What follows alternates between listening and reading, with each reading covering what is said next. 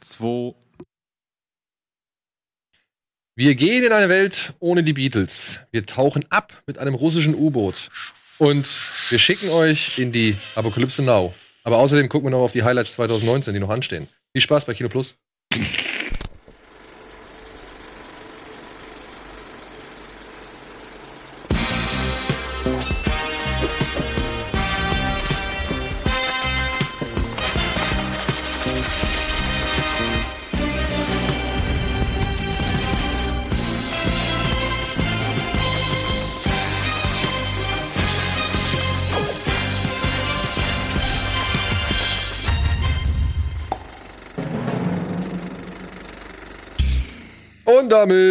Herzlich willkommen zu einer weiteren Ausgabe Kino Plus.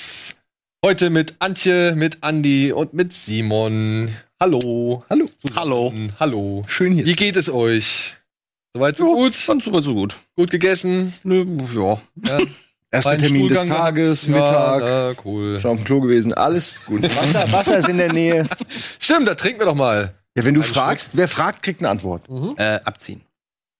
Ach so, abziehen. Ich dachte, du willst, dass ich das, dass ich das jetzt abziehe in einem, in einem äh, Schluck. Ja, Freunde. Wir sind hier, um über Filme zu reden. Deswegen natürlich die obligatorische Frage: Was habt ihr zuletzt gesehen? Ladies first.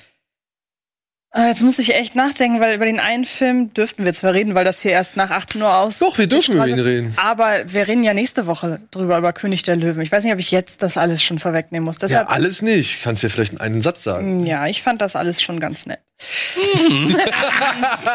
muss aber auch klar sagen, wir haben die OV-Fassung gesehen und jemand, der mit dem mit der deutschen Fassung aufgewachsen ist, der guckt eine OV-Fassung, egal ob jetzt die neue oder den Zeichentrickfilm mit Distanz, ist mir aufgefallen. Also selbst wenn ich jetzt den Zeichentrickfilm in der OV sehen würde, hätte ich nicht das Gefühl wie damals, weil ich bin halt mit der deutschen Fassung auf, Normal auch, oder? aufgewachsen. Ja, eben. Finde ich. Deshalb, ich warte tatsächlich noch und ich werde vor der nächsten Sendung, am Mittwoch gehe ich den Film noch mal gucken, in der deutschen Fassung. Und dann kann ich nämlich am Donnerstag wirklich sagen, ob das, diese Distanz wirklich was mit der Synchro zu tun hat. Weil wenn nicht, dann hat der Film nicht die emotionale Wucht wie der Zeichentrickfilm damals. Aber ist natürlich optisch sehr beeindruckend. Ja, kann ich ungefähr bestätigen. Wir Ja. haben ja gestern auch noch gesehen. Und ja, technisch wirklich beeindruckend. Also wirklich beeindruckend. Soll das alles echt aussehen? Ja, ne? das ist, das sieht alles echt Sieht echt Mhm. aus, ne? Also es gab, es gibt da in dem Film Nahaufnahmen, das werde ich wahrscheinlich nächste Woche auch nochmal sagen, aber es gibt in diesem Film Nahaufnahmen von Tieren. Du siehst keinen Unterschied. mhm. Hier Rafiki, der Affe, den sieht man irgendwann mal, also den sieht man ein paar Mal sehr, sehr nach. Na gut, Affen können sie ja mittlerweile. Ja, aber ey, das, das sieht Mhm. einfach unglaublich gut aus. Und auf weitere Details gehe ich nächste Woche ein, aber ich muss halt sagen, mein Herz hat er nicht wirklich gekriegt. So. Also das Hirn Bist du denn Fan von dem äh, Original? Also ich bin, glaube ich, nicht so über alle die Maßen Fan, aber ich mag das Original. Also ich, ich bin mit dem auch, ich war auch im Kino und ich habe den auch, Mhm. äh, bin auch mit dem so ein Stück groß geworden und gewachsen und so weiter. Und das war ja die, die, die große Phase der Disney-Filme, ne? also mit Aladdin, Ariel, Die Schön z- und das die zweite Biest. große Phase, Die ja. zweitgroße Phase, genau. Mhm. Schön und das Biest und König der Löwen war ja so gesehen eigentlich der Höhepunkt dann mit als erfolgreichster Zeichentrickfilm aller Zeiten, also westlicher Zeichentrickfilm aller Zeiten. Und aber er war nie im, im Stellenwert so ganz weit oben bei mir. Basiert der, worauf basiert der eigentlich? Naja, darüber streiten sich halt ziemlich viele Menschen. Auf Zum einen natürlich auf Hamlet.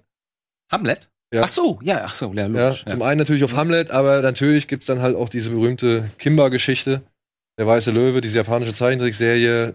Habe ich früher sehr oft gesehen. Ja, ich auch, weil die lief ja im Wo lief das? 1, Sat Ach, 1. okay, deswegen äh, kenne ich Es lief sogar auf, auf einer ARD früher. Ja, ich, also, ich muss noch mal hier einen Kimba, Fehler eingestehen. Ja, Spaß am Dienstag lief in der ARD. Es leid, Kleiner weißer Löwe, wir sind stolz auf dich. Stolz auf dich. Stolz auf dich. Und, und wir schenken dir unser Vertrauen oder so. Alle Tiere schenken dir Vertrauen. Genau, ja. Und ja, da gibt's ja auch eine längere Geschichte, aber ja, wie gesagt, also das kann ich auch bisher sagen. Also ich bin, ich glaube, ich werde mir den auch noch mal auf Deutsch angucken. Allein um zu checken, Ja. wie sie auch dann gewisse Stimmen noch mal neu aufgreifen. Ja, das kommt auch dazu. Aber was ich, was ich wirklich sagen muss, ist, dass die Verlängerung, also der Film dauert ja eine halbe Stunde länger als der Zeichentrickfilm. Und die Szenen, die sie in die Länge gezogen haben, fühlen sich nicht so an. Die Nö. fügen sich sehr organisch in den Film und tragen zum Teil dazu bei, dass ein, die ein oder andere Figur sogar noch ein bisschen mehr Facetten bekommt. Lass mich raten. Machen, machen Sie, wenn er ausgewandert ist und seine Freunde findet, wird das länger? Nö. Nee, also du kannst nicht. Das wirklich- ich Man kann das nicht, du kannst man kann nicht das wirklich nicht genau sagen, sagen. was- So. was ist, also was Einfach alles. explizit länger ist. Alles Es sind halt, weiß ich nicht, also ein Beispiel ist meiner Ansicht nach, also für mein Empfinden, am Anfang des Films sieht man ja, wie so eine kleine Maus durch die Gegend rennt und am Ende in der Höhle von Scar landet. Ich finde halt zum Beispiel, dieser Weg dieser Maus, der dauert halt einfach ein bisschen länger als ein Zeichentrickfilm. Zum Beispiel, genau. Ja. Also orientiert er sich wirklich ganz stark an dem, an dem Das Animationsfilm. ist eins zu eins. Zum Hm. Teil. Weil, wie gesagt, wenn er eine halbe Stunde länger Ja, geht, kann es nicht eins Das zu Ding eins ist sein. halt, du verknappst im Zeichentrickfilm, du streckst im Realfilm. Genau, ja. Aber das Element, die Maus rennt in die Höhle von Scar, ist nach wie vor das gleiche. Klar. Aber wenn ich halt jetzt schon wieder Leute sehe, so erste US-Stimmen, wenn jetzt schon wieder Leute schreiben, es ist ein Shot-for-Shot-Remake. Nein, ist es nicht. Und es gibt auch so gut wie keinen Shot-for-Shot-Remake, weil das bedeuten würde, dass man wirklich eins zu eins Ja, ist auch jeden Psycho. Shot Psycho. echt okay. Psycho haben sie das doch gemacht. Psycho haben sie so gemacht. Eins genau. Genau. eins Aber so oft Nur in wie, Farbe halt. aber so oft wie ich Shot-for-Shot-Remake lese, ist es einfach nicht möglich, dass es so viele Ja, Wahrscheinlich aber- meinen sie damit einfach nur, dass die Szene- epischen, die ja. ikonischen Bilder. Es Ja, sind ja. schon dann- die gleichen Szenen wie im Original. Also was ich zum Beispiel sagen würde, ist, dass der Prolog, der ist Shot for Shot vom Ja, neuen König der ja, Löwen. da Weil da laufen ja teilweise, wenn da ein Elefant langläuft, dann sind da die Vögel, die davon weglaufen. Die laufen im selben Winkel weg wie im Zeichentrickfilm. Das ist Shot for Ja, Shot. versuchen wir- Meinetwegen, aber nicht der gesamte Film. Wahrscheinlich versuchen sie einfach am Anfang genau die Gefühle abzuholen. Ne? Es gibt sicher ein paar Szenen, wo sie sich gedacht haben, die müssen genau, Genau. so sein, wie man sie erinnert. Oder Besser dieses, noch. Genau, oder dieses, wenn, wenn, wenn Timon, Pumba und Simba da so langlaufen in, und im Zeitraffer wird er erwachsen, das zum Beispiel auch. Äh, sind die denn cool, Tim und Pumba? Ja, Also machen die Spaß? Szenenklaue. ja. Ja, geil. Ich sie im. Original auch schon. Ja, aber das Ja. ist noch viel, viel stärker. Weil, also, wenn sie dann so Figuren dann nicht gut umsetzen, das macht für mich dann den ganzen Film madig, weil das waren schon die Highlights. Ja. Ähm, Ja. Aber da reden wir nächste Ne. Woche. Wir haben schon Okay. wieder viel, viel, viel Ja, eigentlich wollte ich über einen anderen Film reden. Ich wollte gar nicht über Das hat Schröckert irgendwie Ja, das hast du sehr clever gemacht. Aber man muss es ja ausnutzen, dass das Embargo in diesem Moment seit zwei Stunden rum ist. Genau. Da wollen wir uns natürlich nicht irgendwie hinterm Baum halten. Ne? okay, nein, da- du kannst gerne später Aber okay, mal. über was wolltest du Ich reden? wollte eigentlich darüber sprechen, dass ich Abattoir gesehen habe. Wie bitte? Oh, das ist dieser. Darren Lynn, Lynn Bousman, ne? Ja, genau. Unter anderem seines Zeichens Regisseur von, ich glaube, Saw 2 Drei und vier. oder 3 und 4. Nee, genau. beide. Also alle, alle drei. Zwei, drei und vier. Alles klar. Okay.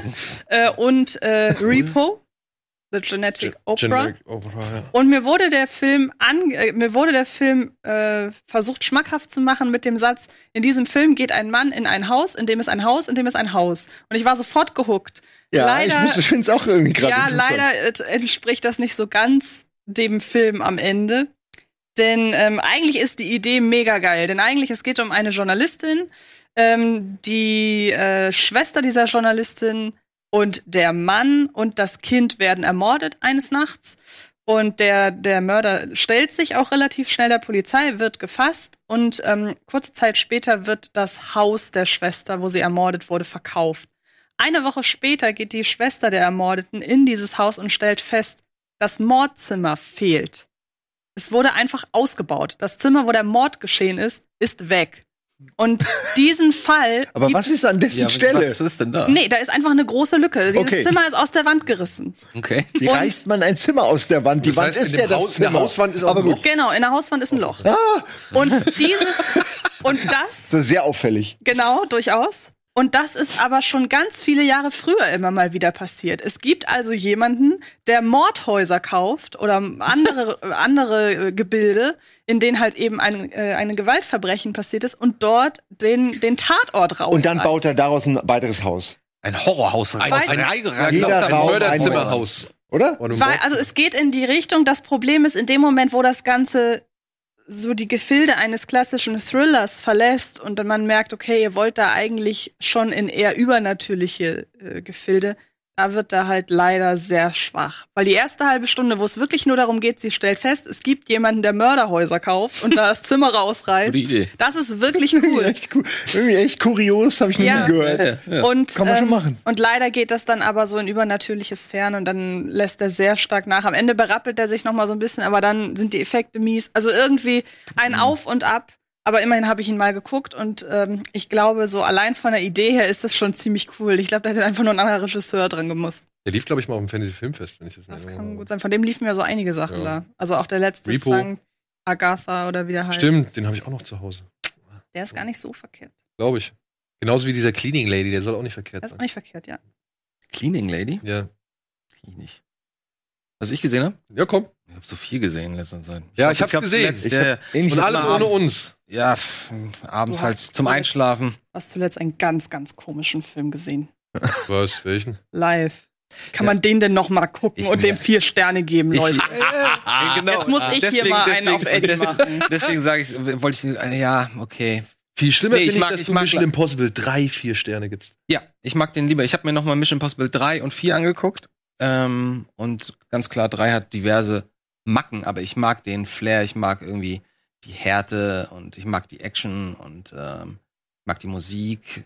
Das Einzige, was ich nicht mag, ist die Kamera. Das ist alles immer viel zu nah. So. War, war doch mit Philipp äh, Seymour Hoffman, oder? War das? Ja, ja, und und ich liebe, ne? und der ich ganz ja, geil. und ich ja. liebe Philipp Seymour Hoffmann in diesem Film, deswegen gucke ich mir den auch meistens ja, der an. macht einen geilen weil ich, weil der, wie gesagt, ich habe es schon oft, häufig erwähnt, aber ich sag's jetzt einfach nochmal, ich finde, das ist einer der ganz, ganz, ganz, ganz, ganz, ganz, ganz, ganz wenigen Bösewichte in einem Film, in einem Actionfilm, dem ich das wirklich abnehme. Mhm. Wo ich denke so, oh, dem möchte ich jetzt nicht gegenüber sitzen und mir von ihm hier seinen Vortrag anhören.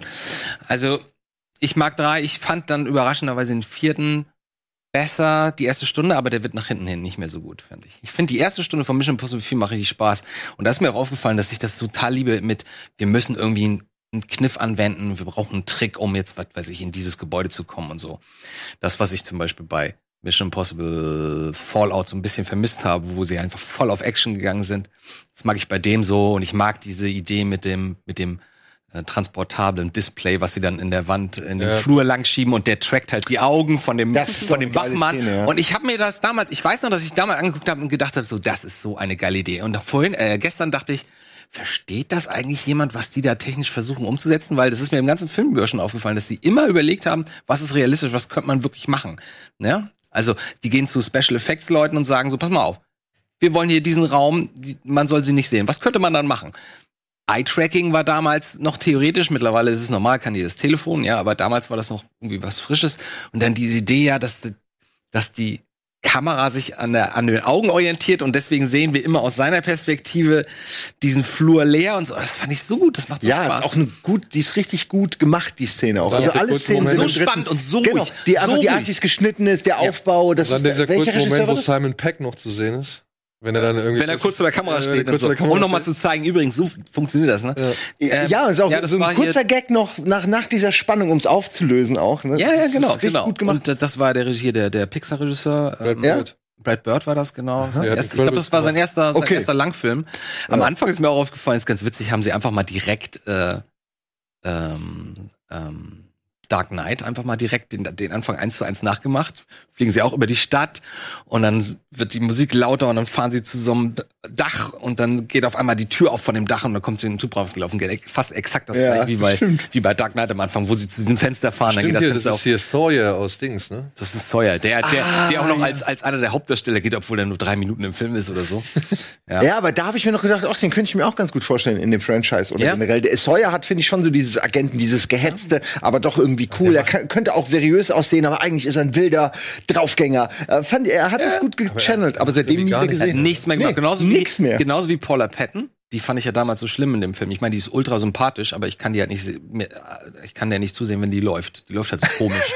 Ich weiß noch, ich saß im Kino, ich war sofort draußen, ich so, wie läuft die denn? So, so ganz komisch. Ähm, und die hat auch danach fast überhaupt nichts mehr gemacht. Ja, außer Teil 5, glaube ich, noch, Die oder? hat noch so eine Romantic Comedy gemacht oder so. Nee, Teil 5? Nee, stimmt nicht. Nee, nee, das war seine Kollegin, seine, seine ja, ich Love. Interest da. Da war dann, in Teil 5 war dann schon wieder eine Frau Ferguson. die auch bei, die ja auch bei Live mitspielt. Und ich möchte noch mal ganz kurz ein, ich weiß nicht, ich mag Live. Ich mag den. Ich finde den unheimlich. Ich finde das Vieh gefährlich. Ich finde das Vieh Vieh wahnsinnig geil designt und Aber mit dem animiert. Vieh sympathisiert man doch irgendwann, weil man denkt, ja komm, so dumm wie die in dem Raumschiff handeln. Ey, das- ist es viel, viel besser, wenn das Alien das überlebt. Skript ist ja auch total plump. Ich finde Ja, die Umsetzung ganz, und ganz die, die Umsetzung so gut gemacht und so. Ey, und Und dass die alle so low-key reden und irgendwie nicht so, äh, in jedem anderen Film würden die sich sofort streiten und Ja, ja. der wird dem nicht trauen und so. Nein, die arbeiten zusammen und was ich, was diesen Film für mich ausmacht, einfach ist, Profis. wenn, wenn, genau, wenn, wenn hier ähm, Deadpool Ryan Reynolds, wenn Ryan Reynolds äh, in, in diese in, in diese Kabine läuft, wo, wo das Vieh untersucht wird,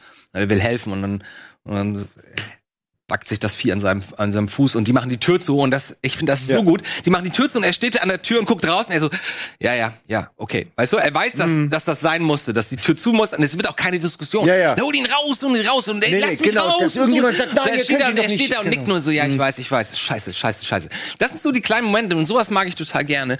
Und auch wenn das Ende Das muss ich aber auch verteidigen, weil das sind die Momente, die mir auch Bock gemacht Ja, haben. Ich mag ey. das Sci-Fi-Alien-Kram. Der Film war nicht gut, aber Nein, das sind ist, die halt, Momente, es die ist halt genau machen. das. Es ist halt Gravity meets Alien und nicht mehr.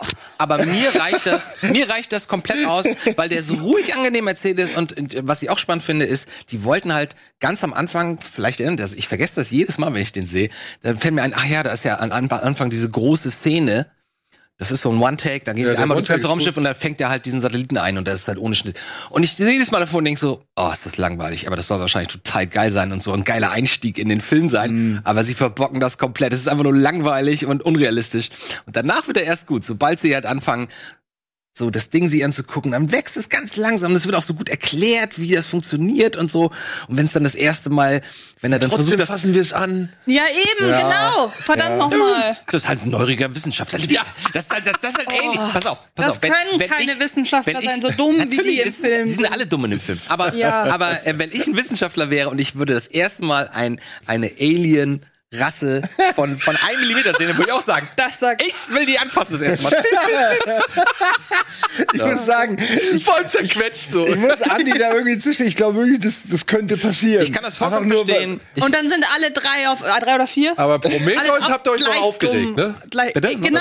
Bei Prometheus habt ihr euch sind noch ja auch, aufgeregt. wir sagen ja nicht, dass die smart sind. Nur ich kann verstehen, dass ein Wissenschaftler das anfassen will irgendwie. Ich verstehe Das ist gut erklärt. Und, und auch so fies, wie der Wissenschaftler immer kranker wird und die wissen nicht warum. Und irgendwann, Nur- nur merken, sie, männliche dass, Wissenschaftler. Irgendwann merken sie, dass das Vieh die ganze Zeit an seinem Bein, an seinem Tod, an seinem äh, Bein hängt, was er nicht spürt und so. Ah. Und er krepiert ganz langsam dran. Egal. Ähm, was äh, Prom- Prometheus, ich muss ganz ehrlich sein, der wächst langsam bei mir. Ach so. das ist eine der Ich größten. verlange eine, eine sofortige Umschreibung de, deiner Nee, Letterbox. nee, nee, nee. Das, das, die Letterbox, die habe ich damit, das war meine erste Letterbox-Geschichte, als ich, als ich quasi direkt aus, aus Holland. Holland. Wiederkam. Wir sind wir extra nach Holland gefahren, wie damals äh, Simon und ich auch für Red Dark Knight. Weißt du noch, wo wir allein im Kino Ja. saßen? In dem neuen Kino? Nachmittags um 14 Uhr. Niemand war da, nur wir mit Ian und Uke.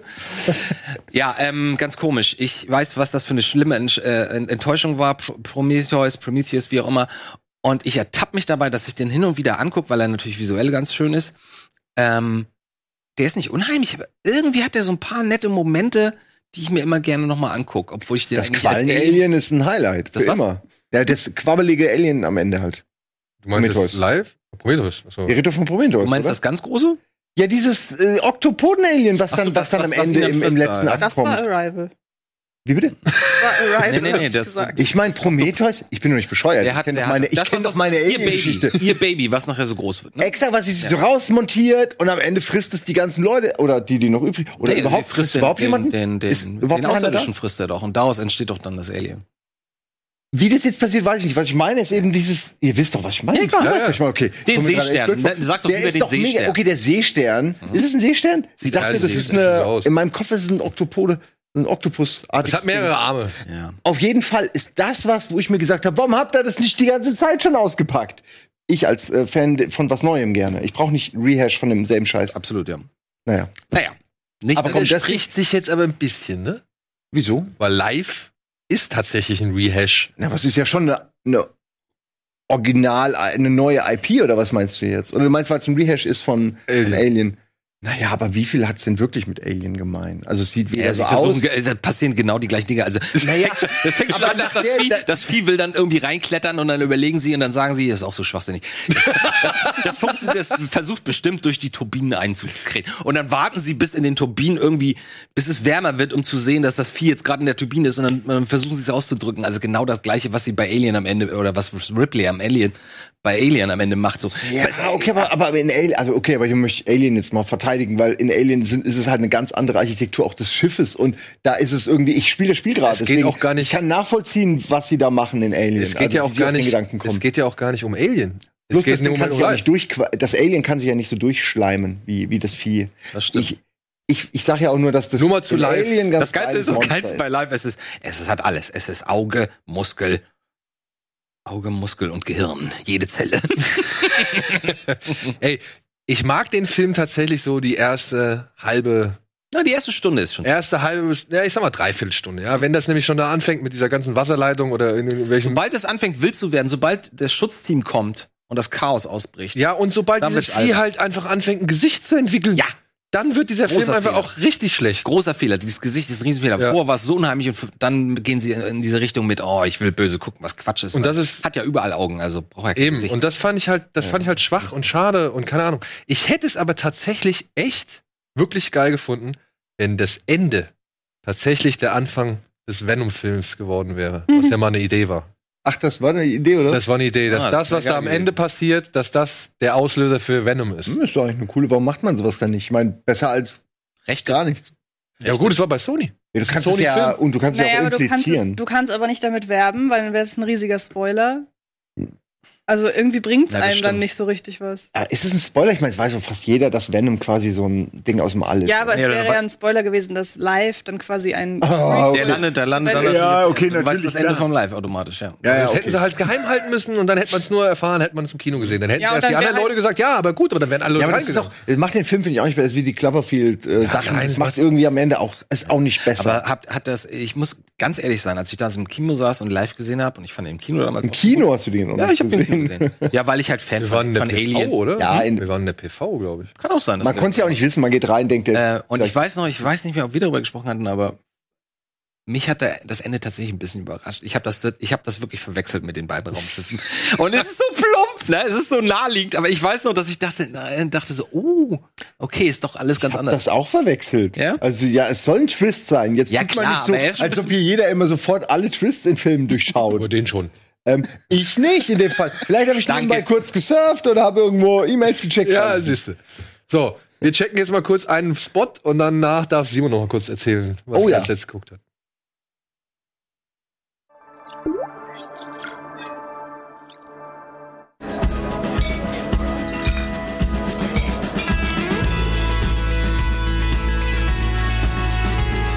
Bitburger. So gut kann Bier schmecken. Mit bestem Bitburger Siegelhopfen verfeinert.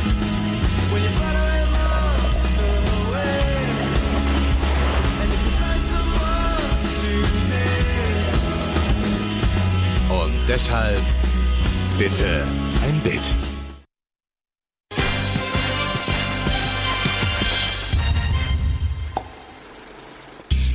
So, von Mutantenwesen aus dem All kommen wir zu dem, was Simon als letztes gesehen hat. Ich würde gerne, wenn es okay ist, zwei Sachen sagen, weil das eine ist zu geil, um es nicht zu erwähnen, und das andere ist aber äh, tatsächlich der letzte Film, den ich gesehen habe. Ich fange an mit dem, den wir schnell abhaken, abhandeln können, nämlich Spider-Man. Ähm. Far, Far From Home, weil ich dachte, ihr habt schon drüber Nichts gesprochen. verraten, nichts verraten. Was war denn, nix. was war denn zu geil? Okay. War das zu geil? Oder? Nein, nein, ähm, das andere, äh, das andere war, aber dann, ich will jetzt nicht beides gleich auf einmal nennen. Lass mich doch kurz den einen abhaken. Äh, Far From Home äh, fand ich cool, musste jetzt gerade, als du gefragt hast, echt überlegen, was war denn eigentlich noch mal in dem Film? Dann fielen mir aber doch einige Sachen, die ich beim Gucken, Gedanken, die ich beim Gucken hatte, auf, äh, die ich gerne noch irgendwie weitergeben will. Ich muss ich was erzählen, um was es geht? Ich weiß nicht, Weil- mach kurz die Ohren zu. Nein, deswegen will ich nicht erzählen. Ich, ich, ich bin eher jemand, der vielleicht zu viel erzählt. Deswegen, er, es ist, spielt nicht in den USA, sondern es geht nach Europa und es spielt nach Homecoming, äh, wo man ja äh, mitkriegt, dass ähm, äh, Spidey zu den Avengers zustößt, mehr oder weniger, also so halb kann man sagen am Ende. Wann spielt das denn zeitlich? Zeitlich, ähm, Nach Ja. dem Game. das Nach ist, Endgame. Genau, das ist nämlich auch Teil, also das ist auch super geil gemacht, finde ich, weil du siehst zum Beispiel quasi einen Rückblick auf das, was äh, passiert ist, ne, dass, dass irgendwie plötzlich nach dem Swap, äh, Snap Mhm. äh, ganz viele fehlen. Siehst du aus der Sicht von dieser ähm, Schul-Nachrichtensendung. also die auf der Schule. Ah, ja. Und dann sitzen die halt nebeneinander, ne? Und der eine Gab's macht so ein bisschen anderen noch Film auch, Witze. Hm? Gab es im anderen Film auch diese Schulsendung? Ja, genau. Und die machen auch am Anfang, erzählen so ein bisschen, machen so ein Recap. Und ich fand die Idee, das mal über durch diesen Filter laufen zu lassen und nicht irgendwie, äh, weiß ich nicht, NBC oder whatever da zu nehmen, super geil. Weil ähm, das hat, das hat so einen ganz eigenen Charme und dadurch kriegt's, finde ich, auch so eine ganz so eine Nahbarkeit, ne? Dass man irgendwie, okay, ja, die waren wirklich krass alle weg. Und dann erklären sie auch, dass, dass die, die wiederkamen, ja fünf Jahre quasi verpasst haben. Ah, Also das ge- ergibt ja tatsächlich ein echtes Problem so. Plötzlich sind alle Leute fünf Jahre älter und so Geschichten. Ach so. Ne? Also fand ich sehr interessant. Das wusste ich nämlich nicht. Da, da habe ich gar nicht dran gedacht, dass das so ist. Ähm, so, davon ausgehend geht's dann aber, wie gesagt, nach äh, Europa und irgendwie schaffen sie es dann, dass da auch Spidey wieder äh, gebraucht wird. Er darf natürlich nicht Spidey sein, deswegen lackieren sie ihn schwarz. Also es ist alles so ein bisschen, es wirkt auch alles so ein bisschen wie so ein Sidekick-Abenteuer irgendwie. Es wirkt, als wollten sie es nicht so richtig in das Spidey-Universum einbringen. Aber mir hat's mega Spaß gemacht. Mich hat ständig erinnert an ähm, Shazam. So dieses junge Leute, von denen einer ein Superheld ist und sie versuchen so ein bisschen äh, sich so zurechtzufinden mit dieser mit dieser Kraft und der Verantwortung und wo bin ich in der Hierarchie? Und oh Mann, da ist ja ein anderer Superheld, der ist viel krasser. Oh, und dann himmeln sie den an, ne? Und ähm, Jack Gyllenhaal ist das, den, der auch finde ich gut gespielt wird. Der hat mir echt Spaß gemacht. Er macht diesen sympathischen, souveränen Superhelden so geil. Und ich will jetzt auch nichts äh, spoilern, äh, aber ähm, es ist wie gesagt, ein, äh, finde ich ein guter ein guter äh, Charakter in diesem ganzen äh, Ding. Weil du guckst mich so skeptisch Nee. an, ne? Ich guck Du hast- immer so. Du hast so zwei, okay, weil ich dachte gerade, erzähle ich gerade Quatsch, weil ich vertraue im Zweifel immer deiner Einschätzung. ähm, also, ich fand ihn gut, ich fand ihn aber auch nicht überragend und äh, ich hatte viele schöne Momente, musste oft lachen und hatte eben so dieses Gefühl wie bei Shazam irgendwie so, so ein geerdetes, man sitzt irgendwie, man ist unter Freunden, weil die alle so jung sind, irgendwie das soll locker nehmen und ähm, ich mag den ähm, Buddy von von ähm, Spidey halt auch sehr. Wie heißt der nochmal? Von Peter Parker. Ach so, Der, äh, der dicklichere Asiat. So, so, so Samoa oder wie auch immer. Samoaner, glaube ich. Ich ja, oder? weiß, äh, ja, ist das nicht Ey, ey? Wie auch immer. bitte. Ich habe den Namen leider nicht parat, aber ich finde, der macht auch einen super Job und ich guck, so? guck solchen Ned, Leuten aber ich. unglaublich gerne dabei zu, die einfach nur begeistert sind, dass der Freund ein Superheld ist. Ja. Das ist Ja, so, ja. würde ich genauso sein. Und dieses einfach nur, und dann jemand anders entdeckt es später auch und er dann so, ja, aber ich wusste es viel früher und so. Und merkst dann so äh, das ist schon geil gemacht. So. Kann ich empfehlen, ist aber jetzt auch nicht, ist kein Avengers. Das ist doch besser als Homecoming? Äh, Ich habe den kurz vorher gesehen, dadurch wirkt es wirklich beides für mich wie auf einem, auf einem. Level. Homecoming mag ich ja. Also, Ja, also Da- er hatte, da ist kein Unterschied, meiner Ansicht nach, von der, in der, wie die Leute wirken und wie sympathisch das Ganze ist. Du findest ihn, glaube ich, besser als Homecoming, ne? Oh, das ist, da habe ich mir keine Gedanken drüber gemacht. Nee? Kein, ähm, wüsste ich jetzt, ich glaube nicht.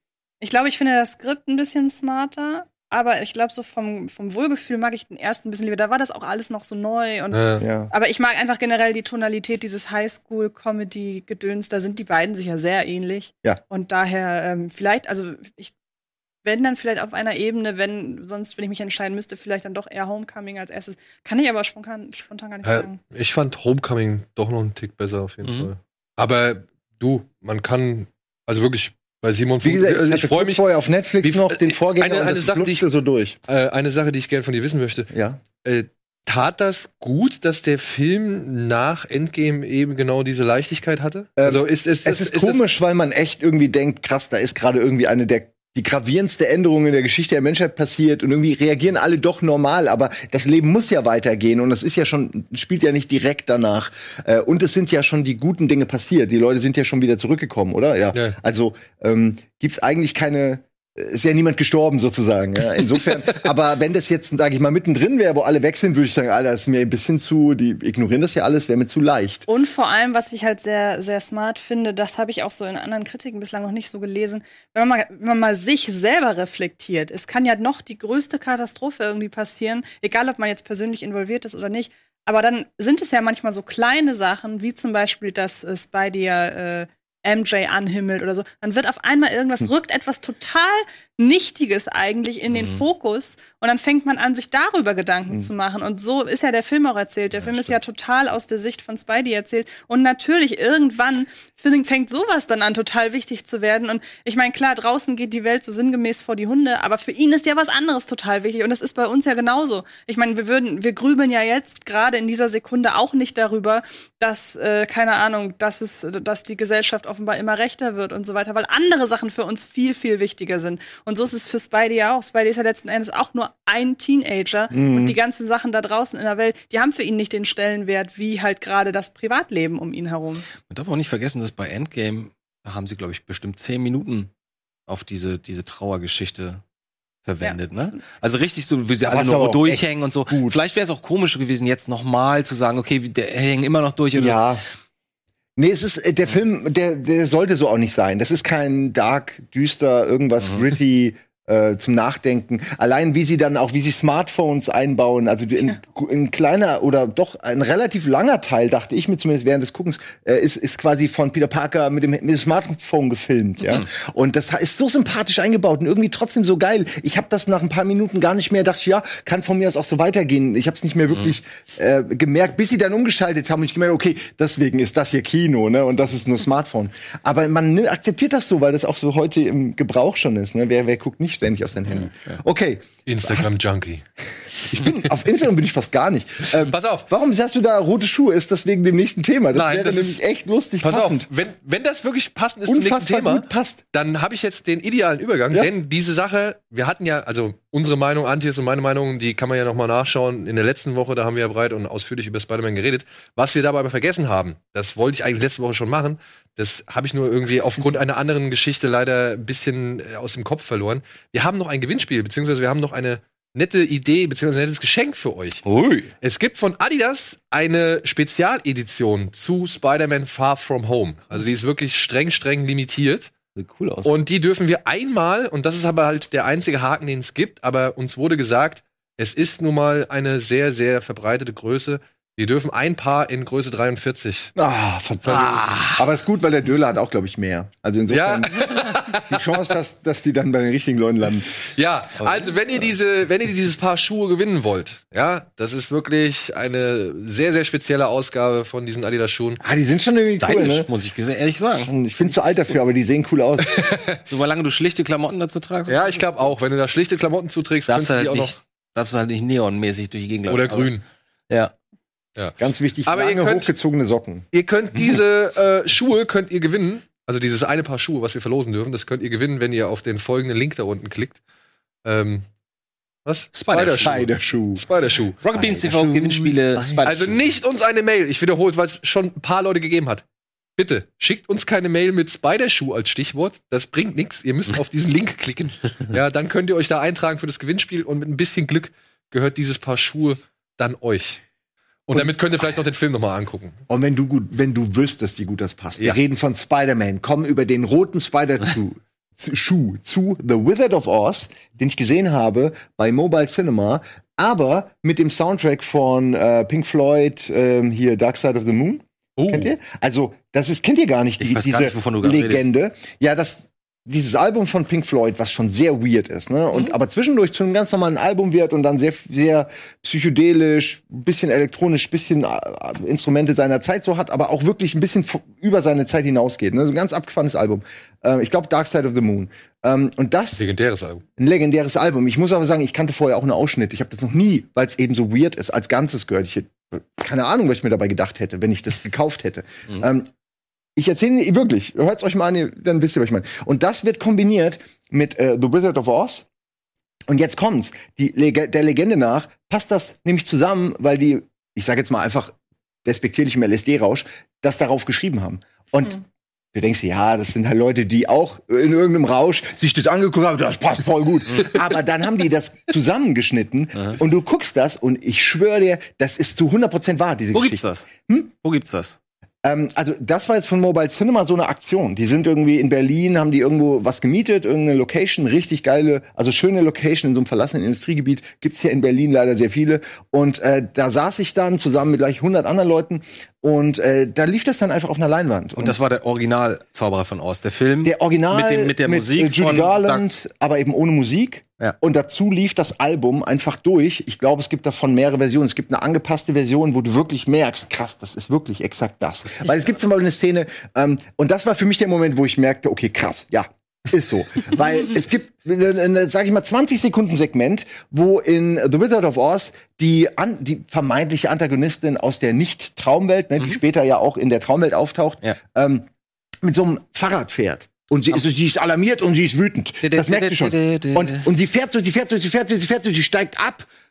Ja, und weißt du, was in der Zeit im Album passiert? Es kommt Fahrradklingel, Fahrradklingel, Fahrradklingel, Fahrradklingel. Sie hören auf, sie hören auf, sie hören auf, sie hören auf. Ach Quatsch. Und kein Scheiß, es passt auf die Sekunde genau. Und das ist das erste Mal, dass das passiert, das passiert 20, 30 Mal. Ich bin mir 100% sicher, dass das genauso ist. das heißt, sie haben das Original das nicht, mal gucken. Also sie haben das Original nicht dahingeschnitten, sondern sie haben es einfach, einfach nur, hier ist die Musik. Es ist das komplette Film. Album von vorne bis hin und es erzählt, es passt als Soundtrack.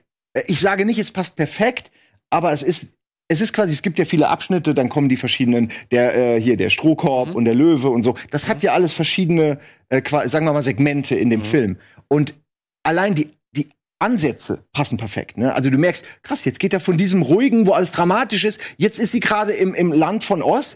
Eben war sie noch im Wirbelsturm und alles war weird. Und exakt in dem Moment fängt so eine neue Musik an. Äh, bei, das ist bei Dark Side of the Moon äh, so Kassen klingeln und daraus wird dann ein Song. Auch wie gesagt, weird wird aber zu einem echten Song. Und das ist dann der Moment, wo halt die Stadt gezeigt wird. Und das ist so abgefahren, weil du wirklich akzeptierst, ja, das ist der Soundtrack jetzt. Und du guckst natürlich mit Untertiteln, also du, du siehst auch, worüber sie reden. Und das ist beim Gesang vielleicht ablenkend, weil Ja, du halt, ja. weil da passt es halt dann irgendwie nicht, äh, weil sie natürlich singen.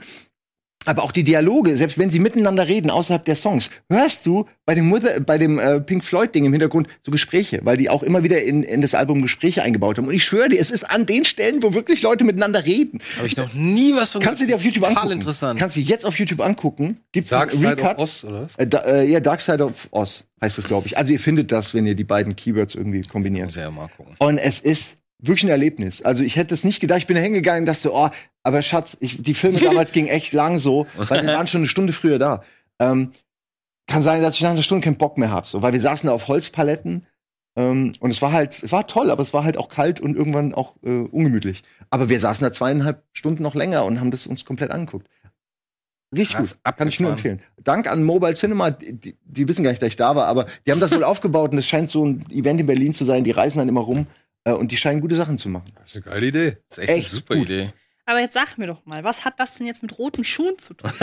Weil die doch die roten Ja, Schuhe trägt. rote Schuhe. Das ist sie. Ist der nicht Ich kann noch es dir erklären. Nein, nein, ich kann es dir Ja, am erklären. Anfang ist er schwarz-weiß und dann wird der Farbe, Ah. sobald sie im, in Oz ist. Und das ist ja auch das Geile eigentlich. Das ist mir auch erst auf. Ich dachte, ja, schwarz-weiß und dann plötzlich wird der bunt. für die meisten Menschen war das das erste Mal, dass sie Farbe gesehen Ja, haben. ähm, es ist so, sie stürzt mit dem Haus äh, aus dem Wirbelsturm auf die böse Hexe mit den roten Schuhen. Und dann kommt die gute Hexe und gibt ihr die roten Schuhe. Sie hat gar nicht danach Und gefragt. sie kommt nur Äh, mit den roten Schuhen zurück. Und am Ende kommt sie nur mit den roten Schuhen zurück. Und das passt so gut zu diesem Spider-Man-Ding. Genau, so wie auf dem Bild. Können wir dir nur was zeigen? Dann ist der Kreis geschlossen. Zeig die roten Schuhe. Zeig die roten Schuhe. Das gehört noch dazu, zu der Aktion. Das ist Teil der Aktion. Na gut, okay, Alvin äh, pennt schon. Ne? Alvin ist in Binderwunder. Da. Da. Haken zusammenschlagen und schon kommst du nach Hause nach Kansas. There is no, There is no there place is no place like home. There's no place. Nirgends ist so schön wie zu Hause. Und ich muss ehrlich sein, also die, die, die ich muss über den Film echt gerade noch nachdenken, weil er ja schon noch eine Message hat, weil ihr Hau- Zuhause ist ja scheiße eigentlich. Und sie trotzdem will sie zurück dahin. Die Scheiße ist, wie sie, wie sie die ganzen Kleinwüchsigen behandelt haben beim Dreh, aber das ist eine andere Geschichte. Ah, aber ich finde den auch geil. Ich, okay, ich mag den Film immer, auch. Ich will gar keine ba gemeinen Backstage-Geschichten. Ja, ja. Macht dann Und, das, und dass sie die ganze Zeit auf Droge war auch, ja. Das weiß ich, Auf ja. Aufputschmittel mit, ich weiß nicht, wie alt war sie? 12, 13? Hollywood. Sie so, ich kann nicht mehr hier, nimm ein bisschen Koks. Geht schon. oh, geht wieder. Ey, das waren, das waren die 30er, das, das waren die 30er Jahre. Ey, da war das alles noch ein bisschen anders. ja, hier, äh, Chase the Dragon war das eher. ja, ne? genau. Oh ja. Aber du hast das, das, das Remake hast du gesehen, Das? Remake habe ich gesehen. Und ich meine halt, dass ich das Original nur in Schwarz-Weiß kenne. Kann es sein, dass es nachkoloriert wurde oder so? Nein. Nein, Vielleicht das habe ich es auch mir einfach als Schwarz-Weiß gemerkt. Weil Deshalb das bin ich Remake Da, beginnt ja auch schwarz-weiß. ja, ja, ich, ja, ich hab's aber. Ja. Es fängt schwarz-weiß an und endet, so. endet in Okay. schwarz-weiß, aber in der Mitte ist halt. Und, ich, und ich meine mich erinnern zu können, dass das so eine der aller- allerersten Farbfilme war. Und ich meine, das muss man sich mal vorstellen. Du sitzt da im Kino 19, wann war das? 29? Nee, 35? Wann war wir von aus? Wir gucken. 33? Irgend sowas. Auf jeden Fall äh, sitzen die da im Kino, haben gerade erst vor, gefühlt seit 15 Jahren bewegte Bilder auf einer großen Leinwand gesehen, ja. Ist alles schwarz-weiß, alles ein bisschen Musik von nebenbei und auf einmal kommt dann dieses Musical, fängt an und dann gibt's diesen Special Effects Wirbelsturm und dann macht sie die Tür auf, so ist es ja, ne? Sie macht die Tür von dem Haus auf und auf einmal sieht sie hier Yellow Brick Road und auf einmal wird alles ja. farbig. Was muss das, ist für eine ein Wirkung damals Moment. auf die Ja. Zuschauer gehabt haben? Wow, 39. 39? 39. Okay. Ja, ich muss sagen, es ist wirklich, ich habe den Film auch nie ganz gesehen. Ich habe ihn jetzt zum ersten Mal gesehen. gesehen. Ja, irgendwie in Deutschland war der ja Zauberer von Oz war in Deutschland nicht so bekannt. Ne? Bei Filmnerds vielleicht aber nicht. Fernsehen lief das aber gehört ganz, nicht zu ganz, unserem ganz, ganz- kulturellen. Auch die Musik, ey. Also die Musik ist so geil. Ja, wie gesagt, ich finde, es ist echt ein guter Film. Also, Flieg, echt- flieg! Meine Lieblingsszene, wenn die Hexe ihre, Ja, die ihre Affen Affen, losschickt. Und sie stellt sich, stellt, sich Affen. an, stellt sich an dieses riesige Fenster und fliegt, fliegt. Und der ganze Himmel wird voll von diesen fliegenden Affen, Jetzt die habe ich auch losfliegen. manche Simpsons-Gags, weil Ja, da hat Mr. Simpsons- Burns auch fliegende Ganz genau, ganz ja. genau. Da kommt das her, ja. Hm? Gut, kommen wir mal zu den fliegenden, von den fliegenden Affen Fliegen zu den Fäuste? fliegenden Kinostarts. Achso. Man muss nicht immer eine Überleitung machen. Ja.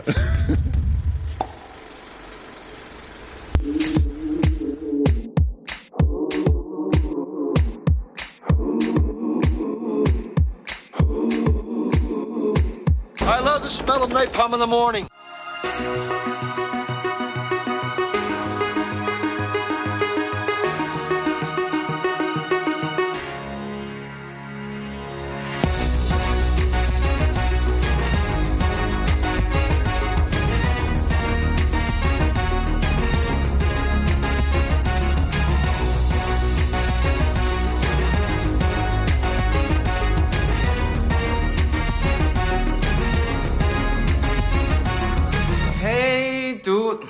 Dude, bist du sicher? Hey, dude. Er hat recht. Das ist besser. Ja, das war Andreas Badre, der versucht hat, die Klimaanlage zu.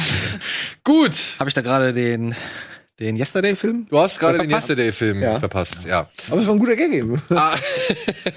Womit fangen wir an? Es gibt heute zwei Filme, die habe ich nicht gesehen. Nee, es gibt sogar drei Filme, die habe ich nicht gesehen. Die muss Antje hier ganz schnell mal runter. Beim dritten muss ich leider auch passen, das habe ich nicht mehr geschafft. Welchen denn? Den Mai? My Days of Mercy. Okay, dann machen wir den zuerst. Heute kommt ein Film namens My Days of Mercy, den können wir vielleicht schnell abhaken. Da geht es um eine Familie, bestehend aus, ja, beziehungsweise aus drei Geschwister, die Gegner der Todesstrafe sind Genau, ja. Und die halt durchs Land reisen, von Demonstration zu Demonstration und dort halt gegen die Todesstrafe demonstrieren. Angeführt von, Juno und Temple? ja, nee, nicht Juno Temple. Äh, äh, von, Frau, von Frau Page. Ja, von Frau Ellen Page. Ellen Page, Und bei einer Demonstration lernt sie, Kate Mara ist es, ne, kennen, Mhm. Ja. die halt eine Befürworterin der Todesstrafe ist. Und das Problem bei der Geschichte ist, die beiden verlieben sich ineinander, während halt von Ellen Page der Vater noch im Knast sitzt und Mhm. halt auf seine Todesstrafe wartet, weil er eine Frau umgebracht haben soll. Und das ist, ja, das ist der Film, darum dreht es sich und das ist eine Meinung, die ihr vielleicht hier gerade gesehen habt, die ziemlich oft in Kritiken erwähnt wird, dass Ellen Page das sehr, sehr großartig macht und sehr, sehr gut ist. Und der Film auch dieses Thema Todesstrafe nicht wirklich leichtfertig abhandelt, äh, sondern halt schon wirklich versucht, beide Parteien ähm, zu Wort kommen zu lassen und für beide Parteien Verständnis aufzubauen, aber dann in seiner letztendlichen Entscheidung, die ich nicht kenne, sehr konsequent sein soll. Ich weiß nicht, was Also am Ende passiert. Also entscheidet er sich offenbar für eine Seite. Das ist ja Genau, bei er so einem entscheidet sich wohl Thema. konsequent für eine Seite. Oder vielleicht gibt es auch eine neue Seite, die wir noch gar nicht kannten. Aber ein bisschen töten und dann wieder auf. Nur Genau, einen Arm sehr übel zusammenschlagen. Ja. Aber das ist halt, wie gesagt, Thema dieses Films und äh, er kommt bei der bisherigen Kritik eigentlich ganz gut, äh, gut weg. Ich habe ihn halt noch nicht gesehen, aber er interessiert mich tatsächlich. Ich habe auch, ich ärgere mich, dass ich es nicht geschafft habe. Ich hab Ja, aber dann nicht Muss ich aber sagen, ganz ehrlich, da ja, da ich, also Ellen Page ist ja in sozialen Medien, äh, wie ich höre und so, auch mega aktiv und so, und die ist ja schon Aktivistin, sage ich mal. Deswegen Ja. glaube ich, die hätte nie zugesagt, diesen Film Ja. zu drehen, der ihr scheinbar auf den Leib geschrieben ist, wenn am Ende nicht ihre Meinung bei rauskommen würde. Das sage ich jetzt nicht aus Gemeinheit, so einfach nur, aus- der Gedanke kam mir gerade, weil ich glaube nicht, dass sie an einem Film mitarbeiten würde, der am Ende eine andere Sicht Hm. bietet. Versteht ihr, was ich meine? ne? Weil es wäre irgendwie auch bescheuert. Also, Ich ist wie ja, ich find's wie wie wenn du helfen würdest, den Daniel Schröckert Hate Club zu gründen oder so. Es ist irgendwie, das ist ja, liegt ja nicht in deinem Sinne. Okay. Naja. Also ich finde es immer wichtig, Also, Leute, Leute liebe zu töten, Daniel um Schröckert Hate. Club, wenn ihr Hilfe braucht. nein, jetzt, jetzt hat ihn irgendeiner gegründet in dem Moment. Mach das doch nicht. Was wolltest du sagen zu dem Club? Ich finde, man muss immer Menschen töten, um anderen Leuten zu zeigen, dass man Menschen nicht töten sollte. Also äh, danach dann einfach. Für, Ich finde es einfach so absurd, aber egal. Vielleicht Ich finde ich find das, so- sehr- ich find das sehr spannend, aber ich, ich habe jetzt schon gemerkt, ich bekomme jetzt schon Magen Magenschmerzen Oder? das Thema. Es Ich- ist nur Ich kann mich damit auch schwer befassen. Mir ist das äh, zutiefst unangenehm. Äh, darüber nachzudenken, weil es- man, ich glaube, da gibt es kein richtig und falsch irgendwie. Also so- ich weiß es so. nicht. Ich finde, es gibt da relativ klar. Ja, ihr lasst uns nicht Nee, ich nehme an, dass der Film halt auch, der wahrscheinlich auch eben andere Seiten zeigt. Ich, ich glaube, das Wir hängt gucken- wirklich davon ab, ob du derjenige, ob du das Opfer bist musst oder nur ob überlegen, du nein, du musst dir nur überlegen, willst du deinem Sohn, deinem potenziellen Sohn irgendwann mal sagen, übrigens, es ist nicht richtig, Menschen zu töten. Und deswegen töten wir Menschen. Ja, ja, nein, du, ey, Das ist also, so. äh, von meiner Perspektive bin ich da, glaube ich, bei dir. Ähm, nur ich kann auch verstehen, dass es halt, dass halt Leute, ne, die Traumas erfahrt haben, dass die halt Rache wollen. Also das, das ist, ist ein ganz normal. menschliches Bedürfnis einfach. Natürlich. Natürlich. Ja, aber eine klar. Gesellschaft sollte Ob das ist aber das richtig nicht. ist oder nicht, ist eine andere Frage. Ne, eine Gesellschaft sollte da drüber stehen. Ja, ja. Aber wir in Deutschland sind doch auch, also in der Hinsicht sind wir doch eigentlich. Seit den 60ern Genau. haben wir keine Todesstrafe Ja. mehr. Aber es gibt andere Menschen, die das gerne Moment. einfordern. Ja, aber die werden nicht nein, nein, nein, nein. kriegen. Wir haben, wir haben, glaube ich, noch Todesstrafe, aber wir dürfen die nicht aus, ausführen, weil die halt äh, in den Landesgesetzen verankert ist und nicht Mhm. die Landesgesetze gelten. Daniel, was hast du dich Ach, die werden überschrieben, so. Die Landesgesetze werden überschrieben dann von dem. Naja, also. Bundes vor Landesrecht. Ja. Und äh, ich glaube, es gibt in Ach so. einigen Bundesländern gibt Nee, es Landes vor Bundesrecht, oder? Ich, Nee, aber es steht doch das, also das Ja. große Wohl der Bundesrepublik Genau. steht doch, glaube ich, vor dem eigenen Wohl des Landes Hessen, Thüringen, Bayern oder so. ach so, okay, da haben wir. Ja. Ja. Aber es gibt schon seit 49, äh, ist, äh, wurde es ab, also 49 wurde es abgeschafft. Ja, aber ich glaube, aufgrund der Gesetzgebung, die jetzt halt für das Land, also für, das, für die Bundesrepublik gilt, Oh, du hast recht. In Hessen gibt es noch die Todesstrafe. Nein, ernsthaft? In Artikel Hessen? 21. In meinem Bundesland das ja, da fühle ich mich jetzt aber, da werde ich aber für kämpfen. Aber das hat garantiert aber nur jemand vergessen, irgendwo Nein, aber wie gesagt, wegzustreichen. Das, die wird halt nicht angewandt, weil das, also dass das Recht nicht zählt, weil es halt, wie gesagt, das Bundesrecht über das Landesrecht. Ist ja auch richtig. Ich glaube, da sind wir uns ja alle einig, dass das, dass das okay so ist, dass wir nicht Leute umbringen als, ne? Ja. Ähm, Gut, machen wir kurz Werbung und melden uns gleich mit den restlichen Kinostarts. Bevor wir noch weiter.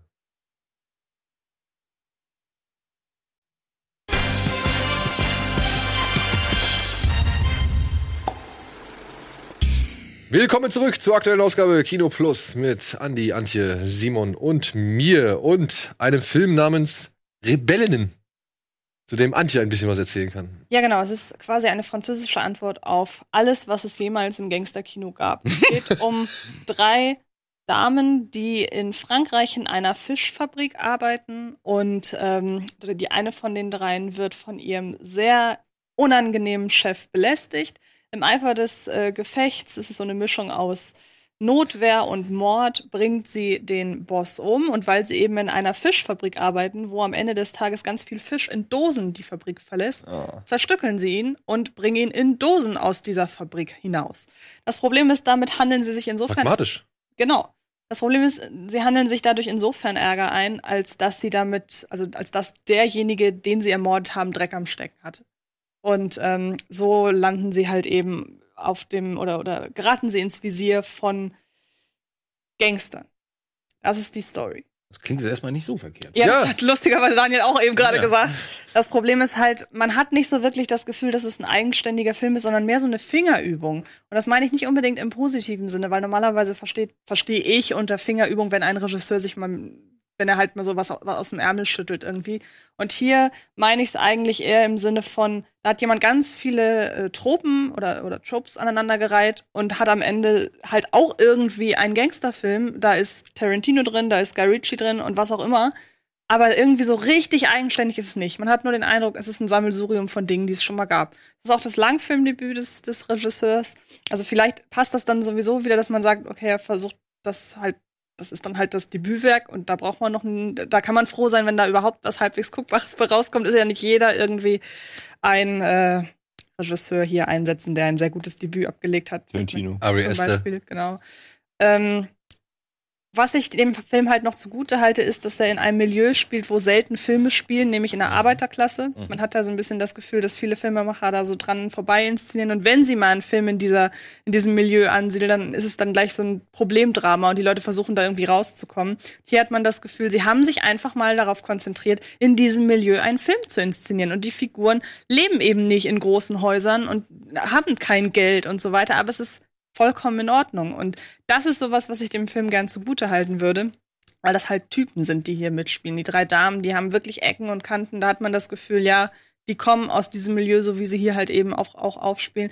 Aber letzten Endes habe ich mir halt gedacht, habe ich alles schon mal gesehen. Es ist halt irgendwie so ein weiblicher Tarantino-Klon, was man auch schon hat mit Criminal. Äh, Vor einer Weile lief es zwei, Widows? drei Jahre. Bitte? Widows? Nee, es, vor zwei, drei Jahren lief man mit, äh, wie hieß Criminal irgendwas? Criminal Squad, meine ich. Ach, mit, mit Ryan Gosling, der und, und Josh Brolin. Nee, den meine ich nicht, aber mit Und nur die Mädels dabei sind? E, nein, ach Mann, wie heißt der denn? Es gab irgendwie auch so einen Tarantino-Klon, der hatte Criminal im Titel. Und da war auch einer dabei, der bei, ähm, der bei Pulp Fiction mitgespielt hat. Hm. Der mittlerweile fett geworden ist. Michael Madsen. Nein. Harvey Keitel. Nein, oh Mann. Kannst du bei IMDb Wer einfach mal Criminal eingeben und gucken, was er dir dafür Wegen? Rames? Ja, der war schon immer ein bisschen. Oder Crime? Criminal Minds? Genau, Crime? ich meine Criminal Minds, Andy. Ja, auf jeden Fall meine ich Criminal Minds. Ich gebe jetzt mal? Criminal Das- und Tarantino-Klon ein, ja? Was ist denn Criminal Minds? Das ist eine Serie, die so. in Sat 1 läuft. Kenne ich gar nicht. Das ist ja ganz schön mutig, das einzugeben. Criminal Crim- Activities? Richtig! Ach, der, das ist der, der mit John Travolta. Genau. Ah, Ja, er der hat jetzt der wirklich. Criminal Ja. Tarantino-Klon eingegeben und der erste Hit ist genau Kritik zu Criminal. Aber wo sie am Anfang, wo sie nach dieser Beerdigung am Anfang an diesem Esstisch, an diesem Diner-Tisch sitzen und dann beratschlagen oder beziehungsweise der eine von dem Kuh erzählt, den er jetzt plant, ne? Ja, den habe ich auch gesehen. Und all dieses, also ich würde sagen, es ist eine weibliche Form von Criminal Activities, vom, von der Qualität Okay, her, weil ich fand Criminal Activities auch nicht komplett daneben, aber man hat schon ganz klar gemerkt, woran er sich äh, orientiert und das ist hier halt eben auch so nur eben mit Frauen, wo ich So dann ein- sage, okay, Zeitgeist aufgreifen, bla bla. so ein typischer 3 von 5 Film. Ja. Also, Woher- oder doch halt zweieinhalb, um, ja, oh, Punkte, dumm. Woher, woher kenne ich denn die dicke Dame, die Hauptdarstellerin? Ich Äh, weiß, dass eine von denen bei Amelie mitgespielt hat. Ah, das kann sein, das kann sein. Die mit den wuseligen Haaren. Ja, war ich glaube, die ne? war das. Warte mal, wie hieß Und, und hat eine der Hauptdarstellerinnen ihren Sohn gerade eben einer geschallert? War das Ja. Ja? Ja. Okay, ja, siehst du, dann passt es ja mit Ecken und Kanten.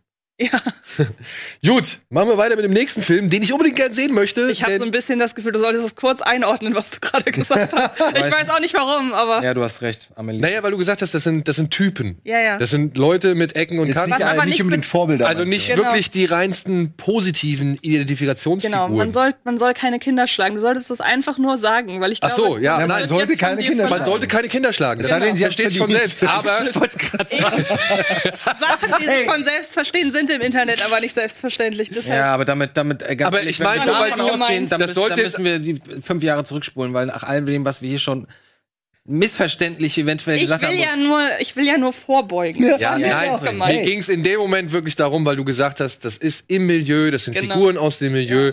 Und wenn da in diesem Milieu Schalte. gibt's halt auch mal eine Schelle, ja. Ja. Was soll ich sagen? Genau. Also, ich bezweifle nicht, dass es auf der Welt Menschen gibt, die ihre Kinder ja, schlagen. ja, klar. Wie gesagt, Und nur davor um, verstecke ich auch nicht meine Augen, aber ich muss es ja nicht Ja, praktizieren. sicher, sicher, sicher. Aber ich finde es auch, äh, ich, ich fand auch den, den Cast ziemlich gut, nach dem, was man jetzt bisher Ja. gesehen hat. Gerade die Mädels, die wirken alle sehr authentisch. ja, genau. So. Mhm. Und, der, und du hattest recht, die Dame ist tatsächlich aus Amelie. Gut, hätten wir das alles geklärt. Kommen wir zum nächsten Film. Der spielt unter Wasser und deswegen interessiert er mich jetzt schon. Aber er kommt außerdem von einem Regisseur, den ich sehr mag, Thomas Winterberg. Und er hat mindestens zwei Leute im Cast, die ich auch sehr geil Hat er finde. den Tsunami-Film gemacht? Thomas Winterberg? Ja? Nein. Hat Was die hat der Jagd vorher gemacht. Der hat die Jagd. Jagd, Und die ah. Kommune. Ah ja, okay. Und in der Hauptrolle ist Matthias Schönetz. Der spielt hier einen U-Boot-Kapitän. Und zwar genau den U-Boot-Kapitän, der Kursk. Ach, das ist der Kursk-Film. Das ist der Kursk-Film. so, okay. Und der, ja, wird am Anfang des Films wohl gezeigt, wie er mit seiner Frau noch irgendwie feiert und alles. Und dann geht halt die Mannschaft von 118 Mann, Ach auf ja, Tauchfahrt. jetzt raff ich, okay. und dann ja. kommt es zu einem tragischen Vorfall, denn ein Torpedo explodiert an Bord und das Ding sinkt halt auf Grund. Boah. Und der Rest der 118 Leute, ungefähr 28 oder so, ähm, rettet sich in eine der letzten unüberfluteten Kammern. Und hart, und hart dort der Dinge, furchtbar. um halt, sag ich mal, naja, wieder nach oben zu kommen. Und Lea Seydoux spielt seine Ehefrau, die mag ich auch sehr gerne. Mhm. Und ein deutscher Mann ist auch mit dabei, Mehrere sogar. mehrere sogar. Ja, Ma äh, Max von Südow, Pitt Bukowski, Matthias Schweighöfer. Max von Südow ist kein Deutscher. Nee, ist er echt nicht? Nee, ist Österreich. Nein? Ich Österreicher. dachte aber auch, es wäre ein Deutscher. Ja, gut. Österreicher. Das Okay, auf jeden im, Fall Matthias Im Schweighöfer. Filmbusiness wird das ja gerne zusammengerechnet. Also, Äh, ähm, Matthias Schweighöfer ist mit ich dabei, der spielt einen Matrosen. genau, Pitt Bukowski. Es gibt aber noch einen, den aus äh, Toni Erdmann. Der spielt auch eine recht wichtige Rolle. Der da Toni Erdmann spielt. Ah, echt? Der, oh Mann, wie heißt der? Irgendwas mit Werner, glaube ich. Oder? Nee. Gott, er ist Schwede, Entschuldigung. Also Werner heißt er, glaube ich, nicht. Aber Egal. Hallo. Das Äh, interessant Entschuldigung, wir sind gerade abgelenkt worden. Also, Colin Firth äh, sieht man hier auch noch im Trailer, Genau. ist noch mit am Start. Wie gesagt, Ah. und es geht halt eben um diese Rettungsaktion, die ja für die russische Regierung so nach dem Zerfall der Sowjetunion nicht wirklich das beste Prestigeobjekt war, sage ich jetzt mal. Und die da wirklich einfach zu viel Angst vor der Blamage hatten, um Hilfe von den Amerikanern, den Norwegern oder Schweden Ja, und Großbritannien und so weiter Ja. anzunehmen. Dumm das alles. Noch gleich ein 90er? Nee, das ist, glaube ich, wann war das? Sicher? 2000. ja wollte ich 2000. sagen, es ist noch, Okay. ist noch ein bisschen Was ich interessant dabei finde, ist, dass die Russen ja jetzt sowohl von Tschernobyl als Antwort auf die HBO-Serie als auch über den Film jetzt auch nochmal ach, ihre über den Version auch. Das wusste ich. Als ich meine, das ist witzig, weil als ich meine Kritik geschrieben habe, habe ich auch den Vergleich zu Tschernobyl angebracht und habe mir noch, hab noch geschrieben, wenn Kursk ähnlich populär wäre, dann wird es nicht lange dauern, bis die Russen einen Gegenfilm inszenieren. Ist es jetzt wirklich definitiv so? Ja, sowohl von Tschernobyl als auch von dem Kursk. Ja. Verrückt. Ich habe den Film leider nicht gesehen, aber mich interessiert er halt allein vom Thema her, weil ich halt U-Boot-Filme wirklich mag. und ich mir U-Boot-Filme sehr gerne angucke. Anti, du hast ihn gesehen? Ja, und es ist im Grunde ein zweigeteilter Film. Er inszeniert, also auf der einen Seite erzählt er von der Rettung und auch wie die sich da unter Wasser irgendwie versucht haben, halt am Leben zu halten, während es eigentlich gar keine Lebensmöglichkeit gibt, wenn man mal ehrlich ist. Ich weiß auch nicht, ob ihr wisst, wie das ausgegangen ist. Ich weiß nicht, wie populär Nee. das war. Verrat's. Deshalb verrate ich es nicht. Ich weiß es genau. nämlich auch nicht gerade nicht mehr genau. Ich weiß, was, dass es damals passiert ist, So. aber was da Okay. genau wie das Ich gucke mir gerne das an, um mich dann darüber nochmal richtig schlau zu machen. Und Genau. auf der anderen Seite erzählt er halt wirklich von diesen politischen Machtspielchen. Mhm. Wenn man sich das so anguckt, was damals halt gelaufen ist, wenn man halt wirklich sieht, okay, die wollten keine Hilfe annehmen, um ihr Ansehen nicht zu verlieren. Und dann denkt man, ihr wiegt hier gerade politische Interessen und, und Interessen, die das Selbstbild nach außen angehen, mit Menschenleben auf. So, dann sitzt man davor und denkt, ihr habt sie doch nicht mehr alle. haben sie immer gerne gemacht. Und deshalb kam halt auch der Gedanke, das werden die Russen nicht lange auf sich sitzen lassen mit dem Film, weil der halt doch sehr hart mit denen ins Gericht geht. Sie haben zum Beispiel, also Thomas Winterberg hat Glück, dass er solche Leute wie Colin Firth ähm, casten konnte, weil er, Colin Firth, spielt halt von den Briten denjenigen, der so ein bisschen Wortführer war unter den Leuten, die halt helfen wollten. Er ist also mehr oder weniger unter den Briten der Ansprechpartner, der gesagt hat, so, wir möchten euch helfen, wir möchten diese Leute da rausholen, wenn ihr die Mittel nicht habt. Und das Gute, dass Colin Firth das spielt, ist nämlich, weil er das kann, er macht daraus keine, ich sag mal, Propagandafigur. Man hätte den Film ja auch dann so aufziehen können, dass die, dass am Ende die andere Seite halt noch mehr als Held dasteht. Ich meine, so Ja. gesehen machen sie es automatisch, aber ähm, man hätte das noch viel mehr, äh, ihn noch viel mehr hero heroisieren können. Und dadurch, dass aber so jemand wie Colin Firth das spielt, der kann ja nichts dafür, dass er so ein von Natur aus Sympathieträger ist. Und er macht es aber noch nicht noch mehr. Also er ist halt einfach wirklich ein routinierter Haltegriff für einen Zuschauer, der versucht, irgendwas Menschliches an dieser ganzen Situation zu finden. Und gleichzeitig hat man unter Wasser den Überlebenskampf, der, der auch wieder so anders inszeniert ist, weil zum Beispiel, um nur ein Beispiel zu nennen, am Anfang ist das Format 4 zu 3. Und in dem Moment, wo sie unter Wasser sind, geht es auf. Normalerweise würde man ja denken, es ist andersrum, um diese Beklemmung zu betonen, aber der Kam Kameramann macht, macht es genau andersrum.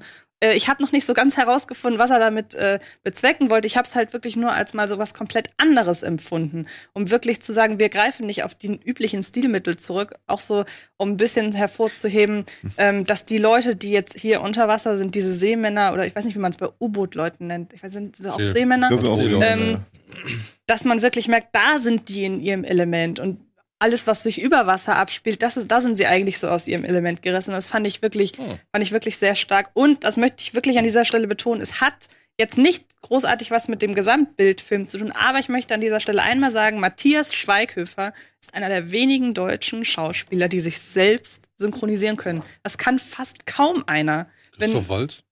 ja, Also der, deutschsprachig genau, so. den würde ich noch dazu zählen, aber dann hört es auch so ziemlich auf. So. Und als ich den Film gesehen habe, ich habe den in der deutschen Synchro gesehen, ich musste dreimal hingucken, um zu realisieren, ah, okay, Matthias Schweighöfer synchronisiert sich gerade und spricht gar nicht weißt du, Deutsch. woran das liegt? Jetzt bin meine, ich meine gespannt. Vermutung. Ähm, weil zum Beispiel damals bei Franka Potenta hat das ja überhaupt nicht Zum Beispiel, ja, genau. Ähm, weil ich glaube, ein Großteil der Filme, auch in Deutschland, die jetzt gedreht werden, ohnehin immer nachvertont werden. Das heißt, die sprechen bis eine andere, einen anderen Sprachduktus gewöhnt, wenn man sich, wenn ein Schauspieler sich selber dubbt. Was in Amerika ja seit 20 Jahren ohnehin schon gang und gäbe ist. Aber in Deutschland machen sie es jetzt mittlerweile auch. Und dadurch fällt das nicht unbedingt auf, wenn du damit Erfahrung hast, dass du dich selber dubbst und dann dubbst du dich nochmal von einer anderen Sprache auf eine andere. So bei Franka Potente hat man damals gemerkt, dass die halt versucht, so ganz natürlich zu sprechen. Ja, was meinst du denn jetzt damit? Weißt du, die sagt dann irgendwie, was meinst du denn jetzt damit? Statt zu sagen, aber was meinst du denn jetzt damit? Und alles deutlich ins Mikro und so. Das wollte sie scheinbar nicht. Eigentlich war es der richtige Weg, finde, fand ich damals, so äh, natürlich, so wie sie halt äh, früher Ja, auch mal ja gespielt eigentlich hat, auch, ne? so ganz natürlich zu sprechen. Aber seltsamerweise, sobald es dann an eine Übersetzung oder ans Dubbing ging, da bin ich absolut bei dir, da wirkt es auf einmal ganz seltsam. Aber ich ich glaube, das könnte damit zusammenhängen, dass es heute Matthias. Schweighöfer auch schon mal in einem Animationsfilm gehört, als, als Mhm. Synchronsprecher fand ihn da auch sehr überzeugend. Und ähm, das ist mir bis ist da mir erstmal noch mal wieder bewusst geworden. Ähm, man muss ja seine Filme nicht mögen, aber ich finde ihn A, also es ist eigentlich auch egal, dass ich ihn sympathisch finde. Ich wollte nur hier drauf hinaus, der kann Er, das. er ist ein guter find ich- Schauspieler. Ja. Das finde ich schon. Kann es sein, dass Cool. Pantaleon oder wie das heißt, oder Pantaflix mit drinsteckt in der Produktion? Nee, das wäre mir auf. Uh -uh, Glaube ich nicht. Was ist denn das für ein Film? Also ein schwedischer Film oder? Oh, das Dänischer. Dänischer, Dänischer. glaube ich, ja.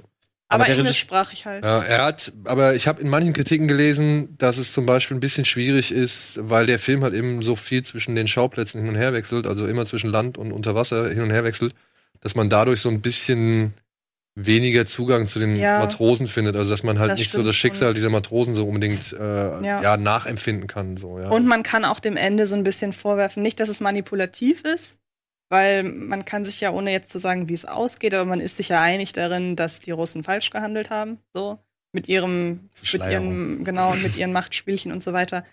Das betont der Film am Ende noch mal sehr. Hm. Und Ja gut, wenn es ähm, wirklich so war, wäre es ja noch fair. Aber ja, ich will jetzt nicht da. du musst den Aber ich weiß Zuschauer ja auch nicht. Man Ja, muss es ihm nicht vorkauen. Ja, also ja, man kann es ihm vorsetzen und sagen, schluck das. Man muss es ihm nicht auch noch vorkauen, um Fand- bei dem Sinnbild zu bleiben. okay.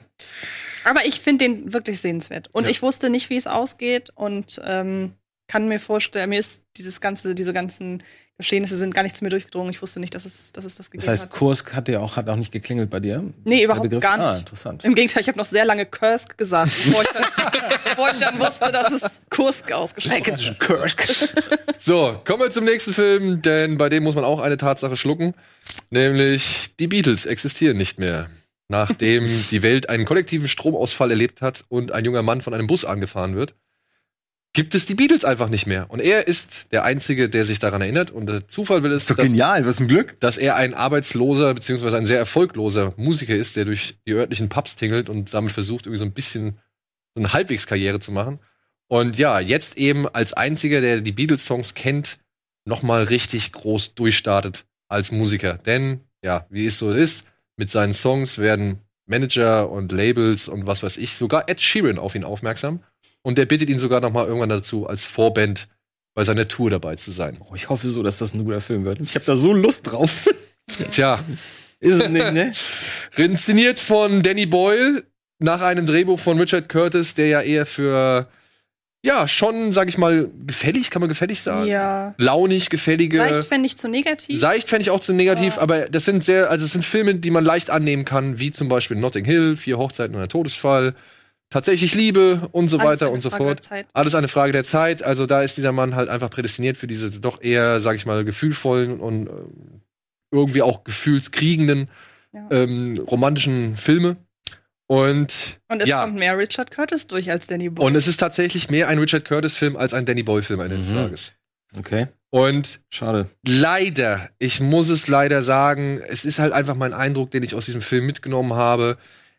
Er war etwas ernüchternd, dieser Eindruck, denn ich möchte jetzt einmal behaupten, dass dieser Film sich etwas zu viel vornimmt. Du hast zum einen die Tatsache, die Beatles existieren nicht mehr. Wird das logisch erklärt? Nee, ne? Das ist einfach nur, Nein. die gibt's nicht, fertig aus. Gibt's Okay. nicht. Also es, es gibt halt diesen einen kollektiven Stromausfall weltweit Mhm. und that's it. genau, das Mhm. muss man schlucken, genauso wie man bei Zeitreisefilmen schlucken muss. Ja. Genau. Ja, okay. Ja? Mhm. Und das ist auch okay. Aber Ja. du hast mich ja auch gefragt, dass er irgendwie mal nach Oasis sucht, zum Beispiel. Genau. Dass es Oasis nicht gibt. Und ich dachte, so, das ist irgendwie gar nicht so unlogisch. Ja, ja, das ist halt ein netter Gag, aber es gibt Ja. halt dann auch wieder Gags, wo du halt denkst, oh Freunde, das ist doch echt ein bisschen zu einfach, was ihr hier macht. Und ja, also du hast einmal die Tatsache, okay, hier wollen wir die Beatles ein bisschen abfeiern, indem wir halt zeigen, wie die Welt wäre, wenn es die Beatles nicht geben würde und dass die Beatles die Welt einfach tatsächlich zu einem besseren Ort machen. Hinzu kommt, dass das Ganze dann natürlich auch schon eine gewisse Showbiz- und Pop-Business-Satire ist. Ja. Bei der sich ein Ed Sheeran tatsächlich als das geringste Übel erweist, denn der geht mit seiner Figur oder mit seiner Person geht er eigentlich relativ locker um. Schon das zweite Mal in einem Film übrigens. Ja. Er hat auch in dem dritten Teil von Bridget Jones sich in einer kleinen Nebenrolle auch selbst äh, parodiert, beziehungsweise es äh, hat sich sehr, sehr selbst, nee, nicht kritisch, wie, wie, wie soll man das nennen? Er nimmt sich so selbst auf die Schippe Augenzwinkern. so ein bisschen, mit einem Augenzwinker, genau. Ja. Und irgendwie gewinnt er für mich dadurch momentan sehr an Sympathie. Also, Ja. Ist genau der richtige Weg. So musst du er, ist der, er, machen. er, ist, er ist der, der am meisten von dem Film profitiert. Ja, ich glaube auch. Er ist der, der am meisten profitiert. Weil zum einen Leute irgendwie ein Konzert von ihm sehen wollen oder halt, keine Ahnung, denken halt, ey, der ist eigentlich ein ganz guter Dude. ja. Äh, welches ist der dritte von, von ähm, Bridget Jones am Rande des Wahnsinns? Oder ist es der zweite? Ne, Baby, Baby-Geschichte, ne? Genau, Bridget Jones, Bridget Jones Baby. Baby. Genau. Achso, ich finde diesen, ich find diesen, ich find diesen Titel einfach Bridget Jones am Rande des Wahnsinns. Einer meiner allerliebsten Titel, die ich jemals in irgendeinem Film gesehen habe. am Rande des Wahnsinns. Ja. Und dann kommt halt noch dazu, dass dieser Film halt aber vor allem eine Romanze ist. Ah, ich wusste es, ich wollte fragen. Und genau diese drei Dinge, die wollen nicht so wirklich. Weil die Beatles reichen nicht, ne? Du einen rauskicken sollen, sich auf zwei fokussieren? Mindestens. Beziehungsweise, was ich gehört habe, ist, dass ja eigentlich noch ein vierter Handlungsstrang da ursprünglich mal drin war. Oh. Was man auch, wenn man, glaube ich, den ersten Trailer sieht, dann kann man das wohl sogar noch erkennen. Denn, wie heißt die gute Dame? Anna de Amas? Ja. Die sollte ursprünglich noch ein quasi ein neues Love Interest für den äh, Singer-Songwriter Ah, sein. Also das Groupie, Groupie. So ungefähr. Und so hätte sich das Ganze wohl viel mehr noch mit der anderen erklärt. Weil ich finde auch, dass man im Film teilweise den Eindruck hat, irgendwie fehlt macht das. ihr gerade solche Sprünge in eurer Beziehung zueinander. Das ist irgendwie, das wird gar nicht erläutert. Und als ich das gelesen habe, dachte ich, ja, passt, dass das nicht mehr dabei Ja. ist. Und wie gesagt, der Film mutet sich diesbezüglich meiner Ansicht nach echt ein bisschen zu viel zu. Ja. Weil egal was, es leidet unter den anderen beiden Parts oder Elementen. Und ich finde eigentlich, die Pop-Business-Satire und halt eben die Beatles, das, das Beatles-Loblied leidet halt am stärksten unter der Romanze. Ach, schade. ja, weil, schade. also die, die Romanze ist halt einfach, es geht um, es geht um eine Liebe zwischen zwei Menschen. Und das ist das dominierende Thema in dem Film. Ja, aber was auch okay nicht um die Liebe zur Musik gehen? Es gibt zwei Millionen Romanzfilme, es gibt wenige, wo die Musik gefeiert wird. Selbst in Whiplash ist eine Romanze irgendwo drin, aber die ist trotzdem nicht so präsent äh, und, und, und nimmt das ganze Ding irgendwie Das ein. ist auch Teil der Geschichte vor allem, weil er sich ja von ihr trennt zugunsten seiner Karriere. Was nicht stimmt, okay, unwichtig da, ist, ja, ne? stimmt, So. genau. Also ich äh, als Das ist Plot schade. Device ist es okay, aber Schade, ich ich hab finde, da so immer. Ich hab mich so ja, gefreut auf als ob das nicht reicht. Du, das ist dennoch, es ist ein leichtfüßiger Film. Das ist Aber ein Film auf, mit dem, dieses, dieses Prinzip, was wäre, wenn, hatten wir ja zum Beispiel auch bei The Invention of Lying oder so. Ja? Und da funktioniert das ja auch ganz gut. Das sind keine Überfilme, diese Art von Filmen, aber die funktionieren ganz gut. Glaubt man denn, ohne, wenn man jetzt nicht irgendwie den, den Monsterfilm, den neuen Danny Boyle Überfilm erwartet, hat man dann eine nette Unterhaltung oder ist nette Unterhaltung ist das. Ja. Also, es ist im wirklich im positivsten Sinne gesagt, ist das nett. Das habe ich auch damals gesagt, als wir den Film gesehen haben. Aber leider nicht mehr. Ja, okay. Es ist nicht mehr. Es ist kein Danny Boyle-Film. Es ist keine knallharte Satire. Es ist eher eine weiche Satire. Und es, es tut mir leid, das zu sagen. Ich, ich wollte es auch nicht wahrhaben, aber letztendlich ist es tatsächlich ein bisschen austauschbar, ob es die Beatles sind oder Mhm. irgendeine andere Band. Ach so.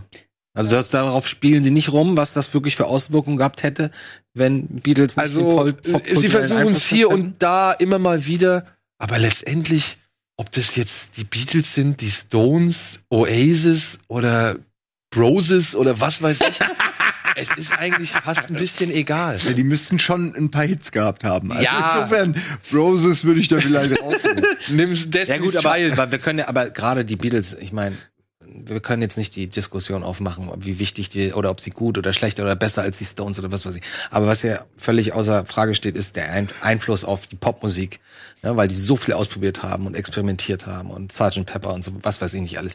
Und was daraus alles entstanden ist, ähm, darf man nicht unterschätzen. Ich habe neulich einen, einen der ersten Live-Gigs in Hamburg mir mal angeguckt. Alter, das ist fast Punk.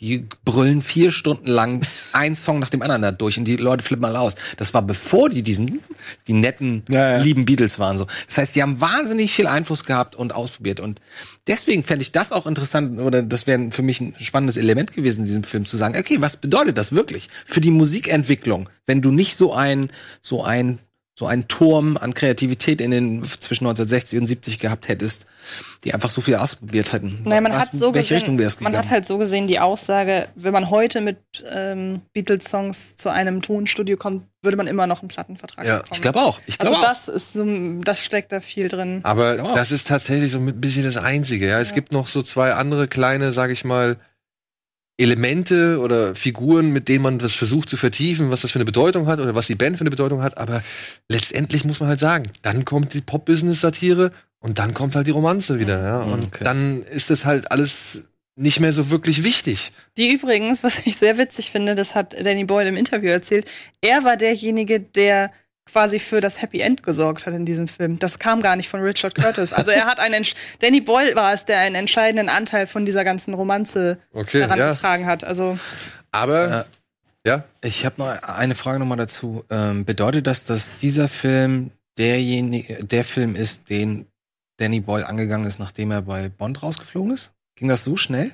ich müsste mich täuschen. Oder hat er das parallel gemacht? Also ich habe ihm die, ich versuche so zum Interview Ja, genau, das ist nämlich. Ach so, ihr habt ein Interview. Weil ich habe ihm diese Frage gestellt und das ist Ah. genau der Teil, den wir rausgeschnitten haben für den Teaser jetzt.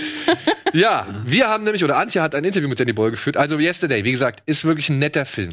Mhm. Es ist ein netter Film, aber eben nicht mehr. Okay. Und das ist in Anbetracht von, ja, ich würde sagen, von Richard Curtis vielleicht nicht so schlimm, aber von Danny Boyle finde ich es halt Das ist aber auch nicht der beste Richard. es ist aber auch nicht der beste Richard Curtis-Film, ne? Also, Wie schade. Ja. Ist er besser? Pass mal auf. Eine Frage. Wie hieß dieser Film?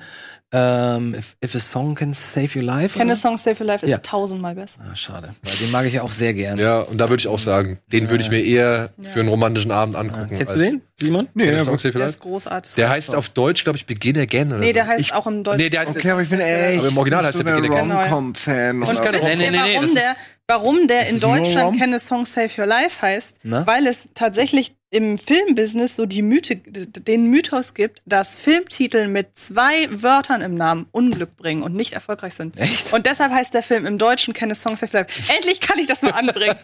Unglaublich. Sehr gut. Und Simon, wir, den musst du ja angucken. Ja, Ja, muss ja sehr der ist gut. Der ist gut. Und wir geben euch jetzt mal einen kurzen Ausblick in das Interview mit Danny Boyle.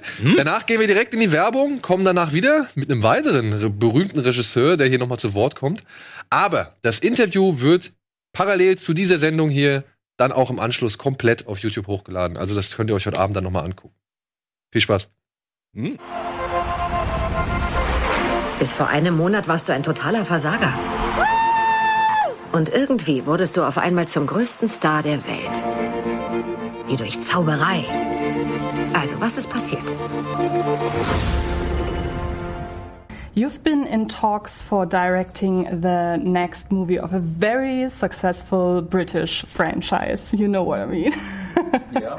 um, I hope it's okay to ask you if uh, directing yesterday had something to do with um, breaking up the um, the Bond uh, project. Oh right, no. In fact, I'd I'd shot I'd shot the the, the, the, the this film by the time we got into we would by the time we started working on the on the Bond movie.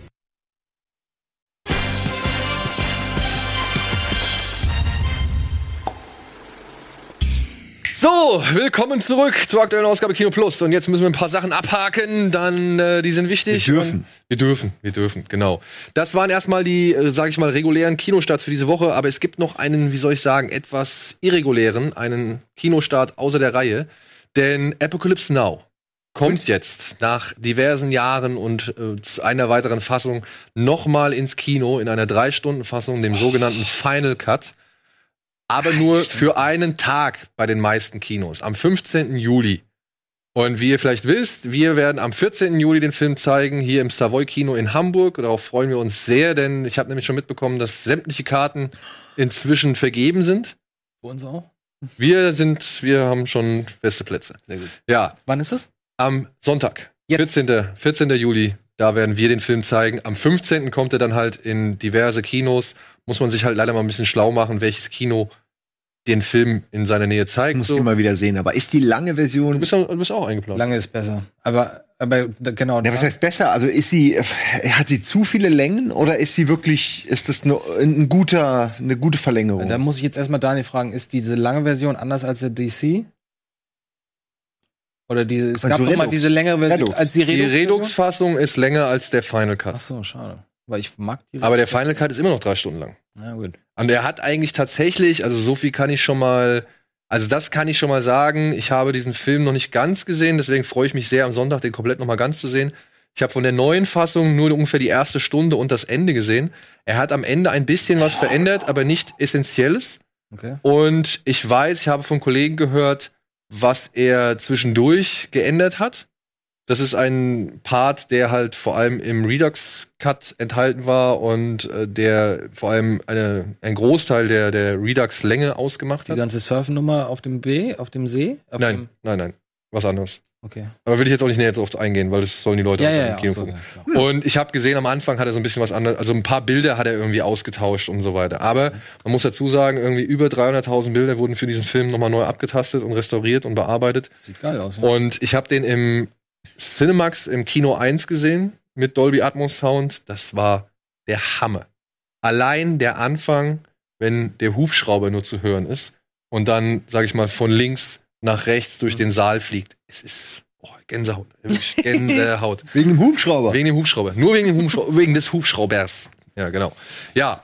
Und wir haben aber noch einen kleinen Clip von Francis Ford Coppola himself, der noch einmal kurz erklärt, warum er diese Version angefertigt hat. Bitte. How do you best introduce a movie that you made 40 years ago and that took two or three years of your life and that was incredibly difficult? Hi, I'm Francis Coppola, and that's exactly what's going to happen to me. I'm going to present for you Apocalypse Now in what I feel, after knowing the film very well and living with it these 40 years, what would be the very best form and version for you to see. I say that because when the film was released in 1979, I think, it was, uh, of course, deemed as films usually are as being too long, and that was considered strange. And so, in the first version, made in 1979, we trimmed it down as short as we could. And so, people said, well, why don't you put back a lot of the material that you had taken out? So, we started to do that, and we made another version in which we put absolutely everything back, not only repaired some of the what I felt in 1979 were just annoying cuts just to make it shorter. We restored all that, but we also put in major sequences and other sequences that were shot but were not included. And we put it all together and showed it, and it was long, but people liked it. And it was released as Apocalypse Now Redux and, uh, and had quite a successful run. But now I'm approached, uh, and, and, we're going to honor this film at, on its 40th anniversary. And they said, Well, which version do you want to show? Do you want to show the 1979 first shorter version, or do you want to show the Apocalypse Redux version? And I thought about it, and I realized, well, I want to make a version that I liked. And my, my version, of course, repaired all those little annoying cuts that were made, uh, as in Redux and did put back some major sequences, but not all of them. Put back the ones I thought re- were relevant. And thus there was a new version. It was sort of longer than the 1979 version, but shorter than Apocalypse Redux. And it's the one I recommend to you and the one that is my favorite. We call it Apocalypse Now Final Cut. Uh, I'm very pleased and I'm enthusiastic about the version, also because in these modern times, sound and color reproduction and the real effects of low frequencies giving you the visceral feeling of an explosion. When, when one of those enormous explosions took place, you didn't hear it, you felt it, and then you heard it. And that's what it's like in the movie now. So I invite you to enjoy this movie. It is the one that I'm looking forward to seeing uh, Apocalypse Now Final Cut. Thank you. Eigentlich müsste ich das total schlimm finden, was er da gerade gesagt hat, aber ich bin trotzdem super neugierig. äh, ich finde das auch cool erklärt. Und die Tatsache, dass das Redux jetzt nicht ein totaler Abschuss war, ähm, sondern meine Begriffe sogar streckenweise sogar besser als das Original, bin ich sehr neugierig darauf zu sehen, was er da jetzt veranstaltet hat. Und ich meine, er darf natürlich nicht sagen, ja, jetzt können wir auch ein bisschen mehr mit Farben und mit Soundeffekten machen, weil deswegen finden wir den Film ja nicht gut. Aber Trotzdem ist es. Ja, aber es ist schon schön zu sehen, wenn es ja. alles so richtig schön strahlt und so weiter. Ey, ich meine, ich habe den Valkyrenritt halt noch, den habe ich noch mitgekriegt. Hast du mir noch geschrieben, glaube ich. Ey, das war so. Das war so. Ja, ich bin auch gespannt. Und du meinst gerade, ich bin da irgendwie dabei? Was, wo? Du bist mit ich auf der also Liste, ins Kino, ja. oder? Du warst ins Kino, ja. Am Geil. Sonntag, den 14. 20 Uhr? 20.30 Uhr, glaube ich, geht's los. Ja, aber ich muss noch mal genau checken. Aber okay. sowas um 20, wenn ihr um 20 Uhr da seid, soll es nicht verkehrt sein. Dann freuen sich bestimmt noch ein paar Leute, dass sie mit euch kurz quatschen können und so weiter. Aber wir sind alle auf der Liste. Wir können uns alle den Film anschauen. Arbeit, Arbeit, Egal. Arbeit. Ich, ich habe richtig Bock. Ich habe richtig auch? Bock. Mhm. Und du siehst ihn ja, glaube ich, dann zum ersten Mal, ne? Ach ja, das war Oh. meine nächste Frage. Das hast du mich jetzt so oft gefragt, aber, Aber du du willst es immer nur noch mal hören. aber das Nein, ist ich so, freue mich ja da drauf. Ja, ja, aber ich das ist so weiß, gefährlich für. Guck mal, jetzt sitzt sie da. Und es, ihr wird gesagt, das ist einer der besten Filme und das ist dein Lieblingsfilm. Du findest ihn doch So. gut, oder? Wobei ich aber sagen muss, ähm, ich habe ich hab einen sehr, sehr guten Freund und der kennt meinen Filmgeschmack zu 1000 Prozent. Wenn ich, und der hat auch die ganzen Klassiker gesehen, deshalb hab, weiß ich zum Beispiel, ich habe ihn neulich gefragt, ähm, weil ich Angst davor habe, der Pate zu gucken, weil ich fürchte, dass ich den nicht mögen werde, beziehungsweise nur respektieren werde. Das ist ja schon... Äh, das wird ja von vielen schon nicht toleriert. Und er hat zum Beispiel gesagt, bevor ich der Pate gucke, fang an mit Casino, guck dann Goodfellas und guck dann der Pate. Und über solche Sachen komme ich dann so daran. Und er meinte, äh, er meinte, dass er glaubt, dass Apocalypse Now einer von den Klassikern ist, die mir sehr gefallen werden. Und ich glaube das von den Bildern auch. Ich glaube. Also ich bin, du, wie gesagt, nur weil es jetzt einer meiner absoluten Lieblingsfilme ist, verlange ich von dir Das never doch, ever, Daniel. dass du irgendwie den Film jetzt irgendwie Du kannst ja auch über alle Maßen toll denken- finden musst. Also deswegen, ich bin nur einfach gespannt drauf. Ich auch. Ich bin, Ich bin einfach nur darauf gespannt und ich hoffe, ich kann halt einen Teil meiner Liebe, sag ich mal, insofern weitergeben, dass du halt irgendwann auch da sitzt und denkst, ja, boah, was ist das für ein Trip? Ja, vor allen Dingen äh, traue ich äh, dir zu, dass wenn wir dann da im Kino sitzen, du mir noch so ein, zwei Infos nehmen wirst, wo ich dann denke, oh ja, unter den Gesichtspunkten ist die Szene wirklich verdammt gut. Also die, die Hintergrundgeschichten mega spannend. wirklich, so, also finde ich fast spannender als den Film, äh, was da passiert Das ist. kann ich dir dann demnächst Das- mal geben. Es aber guck dir das lieber danach alles mal Ja, an. guck dir das Sonst danach an. Es gibt diese tolle Ja, ich- Dokumentation, ich grad of sagen. Darkness. Ja, und Community zu zitieren, die Doku über die, Herst äh, über die Entstehung von Apocalypse Now ist ja auch besser als der Film selber, deshalb äh, Ja, da gibt, es gibt einige Leute, die das sagen Es und ich verstehe auch, warum sie das sagen und es Ja. ist auch gut so, es ist auch wirklich So ein cool. bisschen wie äh, die Kinski, die Doku, also Ja, Kinski mein irgendwo auch Feind. geiler ist als, als jetzt ein einzelner Film von Genau. ihm. Einfach weil Ja, mein, das mein ist bester, Real Life. mein bester Feind, Feind. mein bester Feind Ja. ist wahrscheinlich besser als jeder Kinski-Film. Oder? Wobei Außer die, die schon, von Werner Herzog. Kinski halt, alle Werner Herzog Kinski-Filme sind schon, Also schon geil. sind schon geil, ja, ja, aber halt auf ihre Art. Ja gut, seltsam sind die. Seltsam sind die. Aber, Jeder Kinski-Film ist eigentlich Ja. seltsam, oder? aber das ist natürlich nicht das Einzige, womit wir euch dieses Wochenende noch verwöhnen wollen, denn wir haben unter anderem noch ein Interview geführt. Wir waren noch nicht noch mal auf einen Drink mit und haben die Macher, den Regisseur, den Produzenten und den Drehbuchautor von Traumfabrik getroffen und haben mit denen mal ein bisschen, ja, uns unterhalten. Und es war ein wirklich Ja. sehr, sehr emotionales und, und auch wirklich lustiges Gespräch, aus dem wir hier auch noch mal einen kurzen Ausschnitt zeigen können. Ich trete gerne den Leuten auf die Füße. Der Film fängt, der Film, nein, nein, lass mich jetzt auch mal was sagen. Der Film fängt damit an, dass ein alter Michael Quistek seinen kleinen jungen äh, äh, da Enkel erzählt, wie die Liebe funktioniert. Wer da nicht versteht, dass das ein Märchen ist, der hat meiner Meinung nach seinen Beruf komplett verfehlt. Ja, eine, es sind knallharte Das sind Aussagen, Das sind. Aus, ja, Nicht so, habt mich alle lieb, du musst doch mal auf den Sack hauen.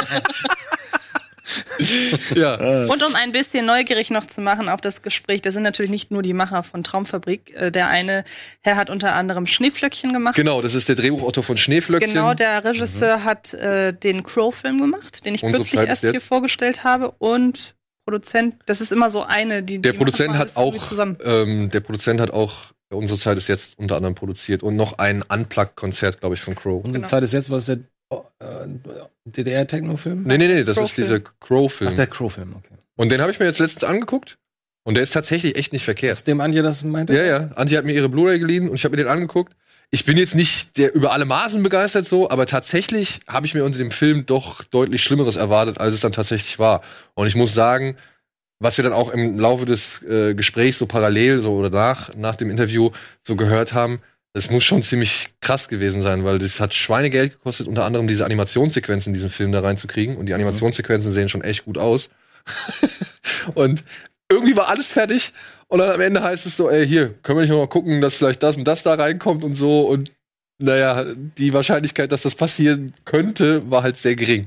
Und dafür waren die Schweißperlen sehr groß, als diese Aussage getroffen worden ist und so. Also es war schon sehr lustig, sich mit den Jungs zu unterhalten. Ja, das haben wir noch. Und dann am Montag wird auch noch mal ein Interview hochgeladen, das wir geführt haben, zusammen mit Fariadim und Frederik Lau Genau. bei der Premiere, bei der Deutschlandpremiere von Pets 2. Ah. Hier im Cinemax am Dammtor, äh, also dem Cinemax Kino am Dammtor hier in Hamburg.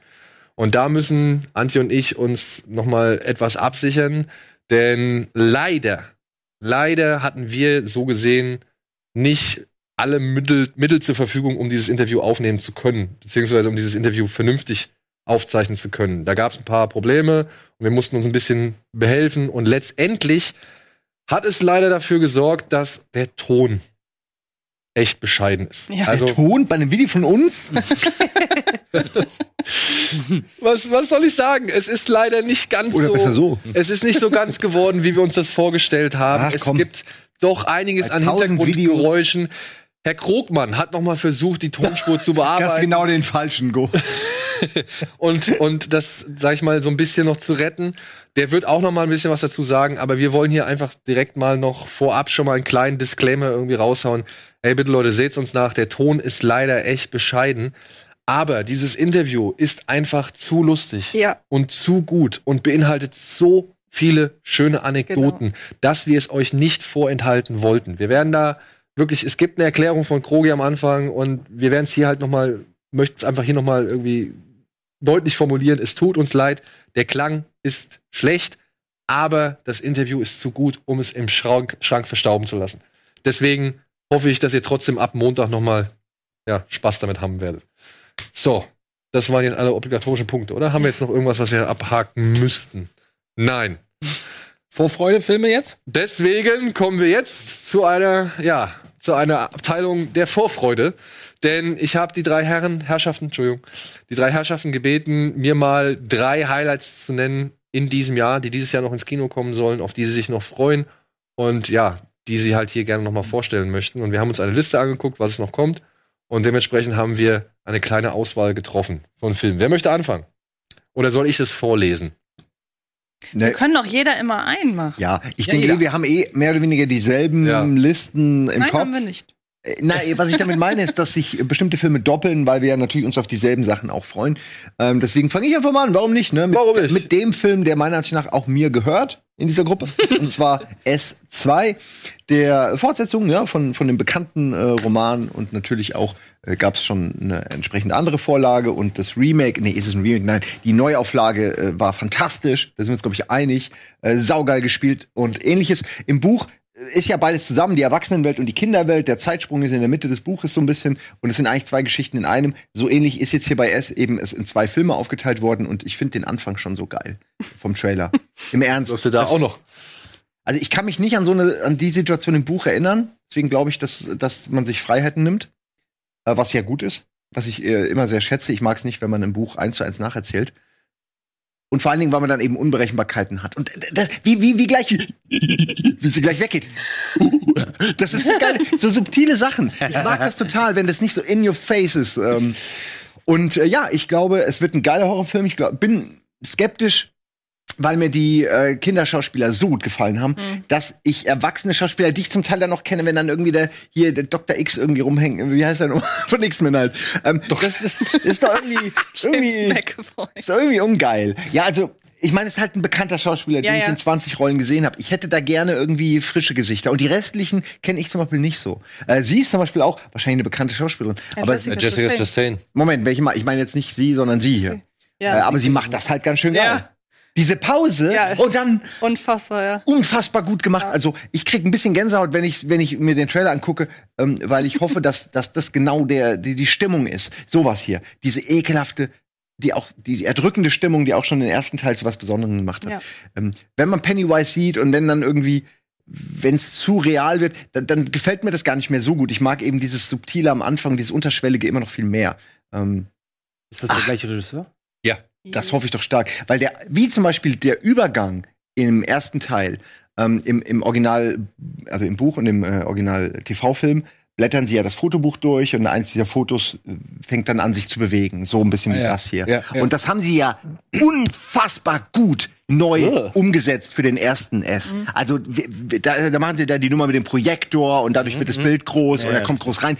Das ist so geil umgesetzt, weil sie die Idee genommen haben, die Essenz und es eben anders umgesetzt haben, was man schon kannte. Und äh, deswegen freue ich mich tierisch, dass derselbe Regisseur am Start ist, weil ich hoffe, dass der? Jetzt ist die Szene durch, Daniel. Jetzt kommen Ist wir das der Fuku. Fukunaga, der Regisseur dann wieder? Nee, das ist ähm, Andy Muschetti. Von Mama. Mama. Ja, genau. Aber hat nicht der Regisseur. Der sollte es mal ursprünglich machen. Ah, okay. Ey, es ist wirklich ein, also es ist eine ganz geile Geschichte, äh, die eigentlich, und ich freue mich tierisch für Stephen King, dass der jetzt noch mal so auf seine alten Tage ähm, noch mal qualitativ hochwertig seine Werke Mhm. umgesetzt sieht, weil der Typ hat, wie ich schon immer sage, nicht den geringsten, der Geschmack. hat, hm, was hat Geschmack, was Filme angeht. Null. Der hat wirklich Obwohl- keine Ahnung, was Regisseur angeht. Der, wenn, wenn du dem die Wahl gibst, sucht er sich den größten Volldepp Hast du jetzt und gibt seine- ihm seine geilste IP. Hast Kein du jetzt, Problem. Hast du jetzt seine, seine Liste gesehen, diese 22 Lieblingsfilme von Stephen King, die Nee. er rausgehauen hat? Die war gar nicht mal schlecht.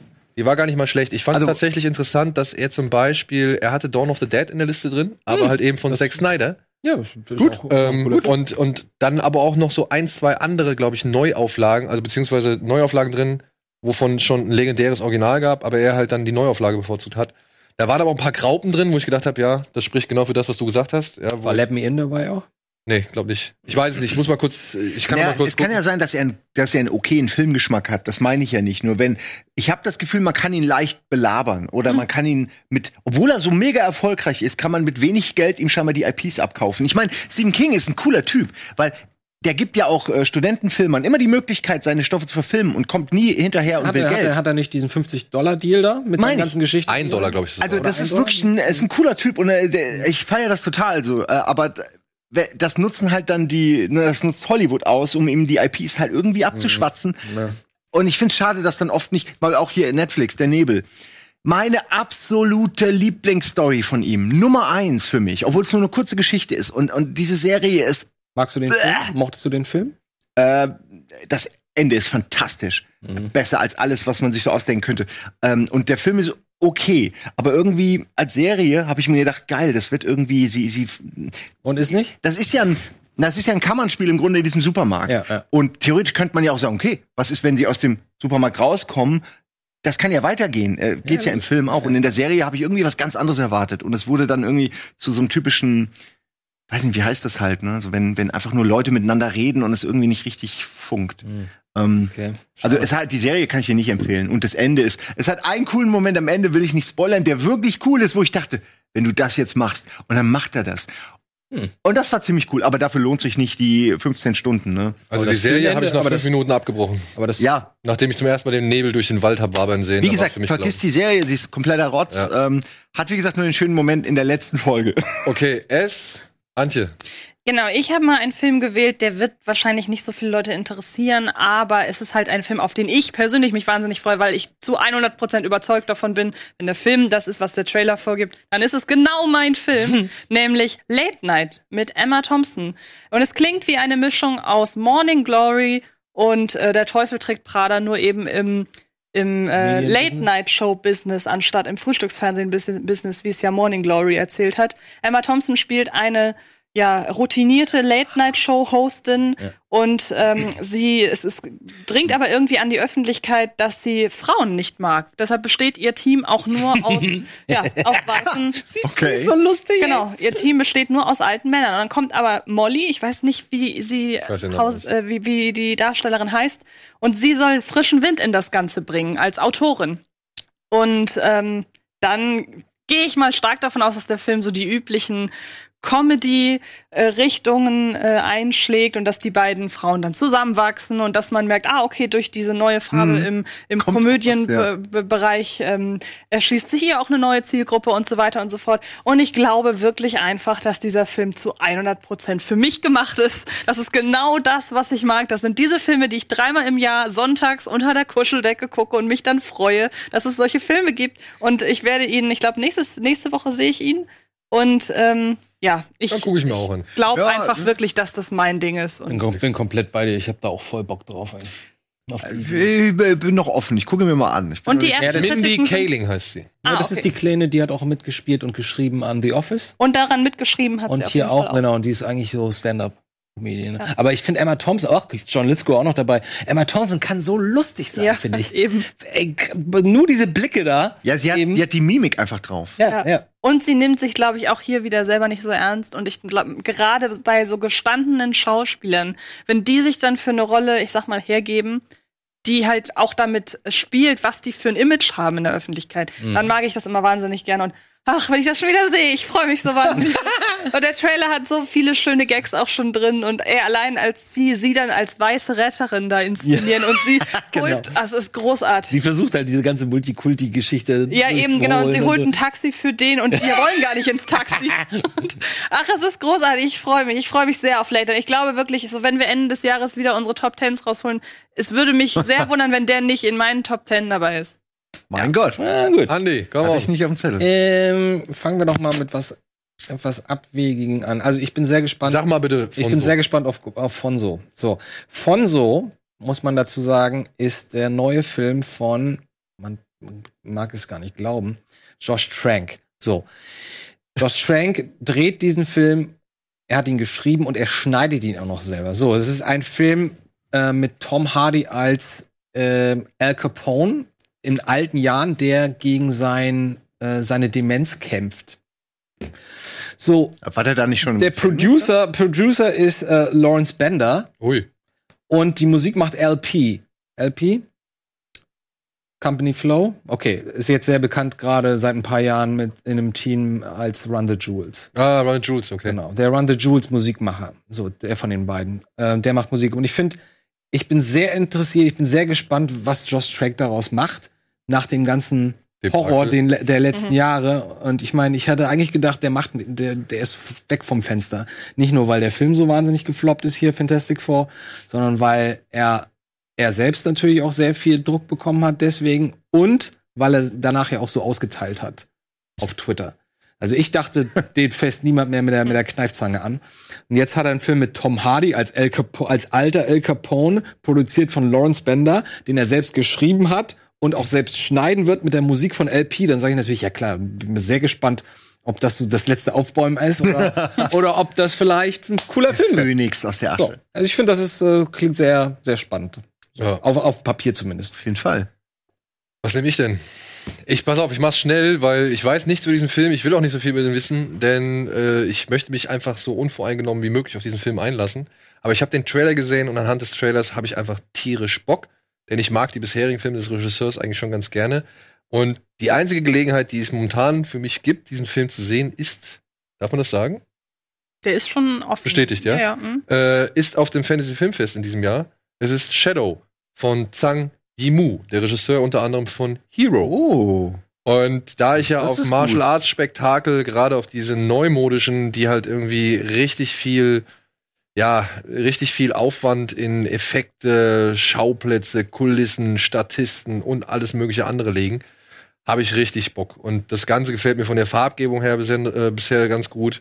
Farbgebung oder ist das ein Schwarz-Weiß-Film? Ah, nee, ist kein Schwarz-Weiß-Film. Ist kein Schwarz-Weiß.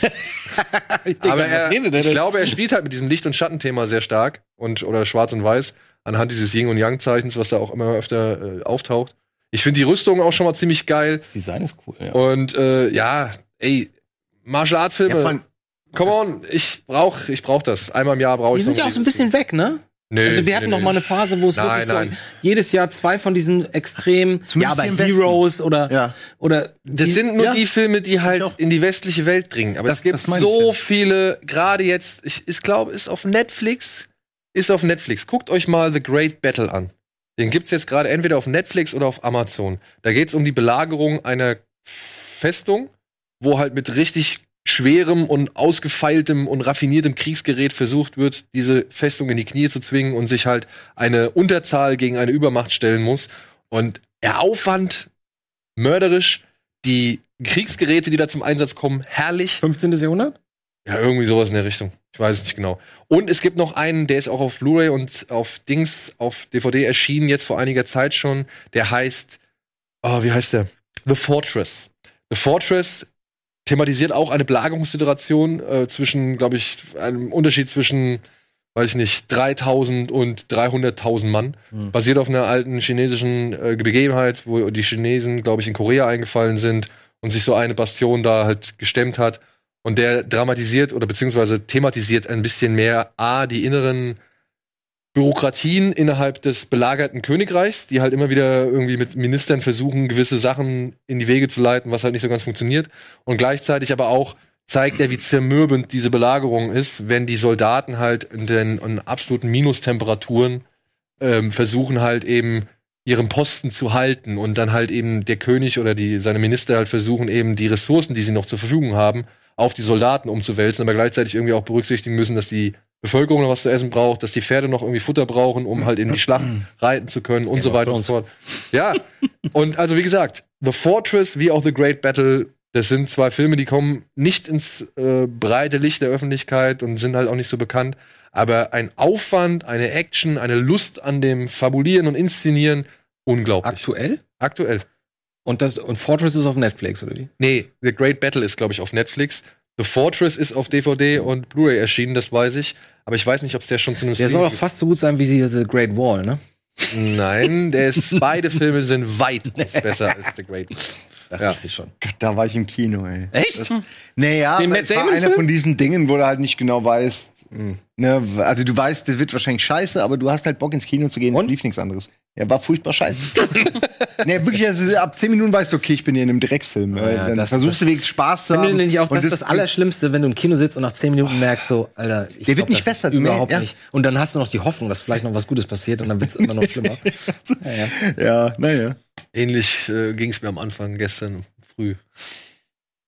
Will ich noch nicht so sagen. Okay. Reden wir nächste Woche drüber. Ihr wart im Kino, ne? Nehme ich an. Ach ja, Ja, da war pass ja auf. was. Jetzt. Ja, wir machen aber tatsächlich, bevor ich jetzt nicht zu viel raus, raus Weil ich dachte, Moment mal, also König der Löwen, so sahst du nicht aus die ersten Nein, zehn Minuten. König der Löwen war ja auch nachmittags. Ja, ja, eben, deshalb Ja, war ich ich. rede ja von- Alle, ich weiß, ich weiß. Ich weiß. Egal, reden wir nächste Woche, glaube ich, auch drüber. So, wir machen jetzt mal kurz Werbung und melden uns gleich zurück mit ein paar weiteren Vorfreuden.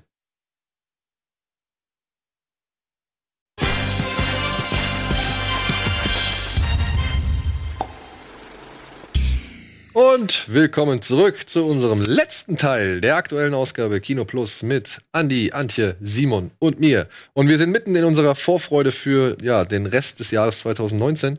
Wir haben jeder schon einen Film vorgestellt. Ich würde es tatsächlich mal ein bisschen beschleunigen. Ja? Okay. Ja. Soll ich mal vorlesen, was ihr so euch, äh, sag ich mal, rausgesucht Mhm. habt noch? Und dann können wir ja vielleicht auf einzelne Filme noch mal eingehen. Ich, ja, ich kann Ja. nicht direkt, weil ich glaube, dass meine auf jeden Fall thematisiert wird, oder? da, der wird auf jeden Fall thematisiert. Ja. Ich will es aber einfach mal vorlesen. ich Meine ein Nummer eins lässt du mir bitte.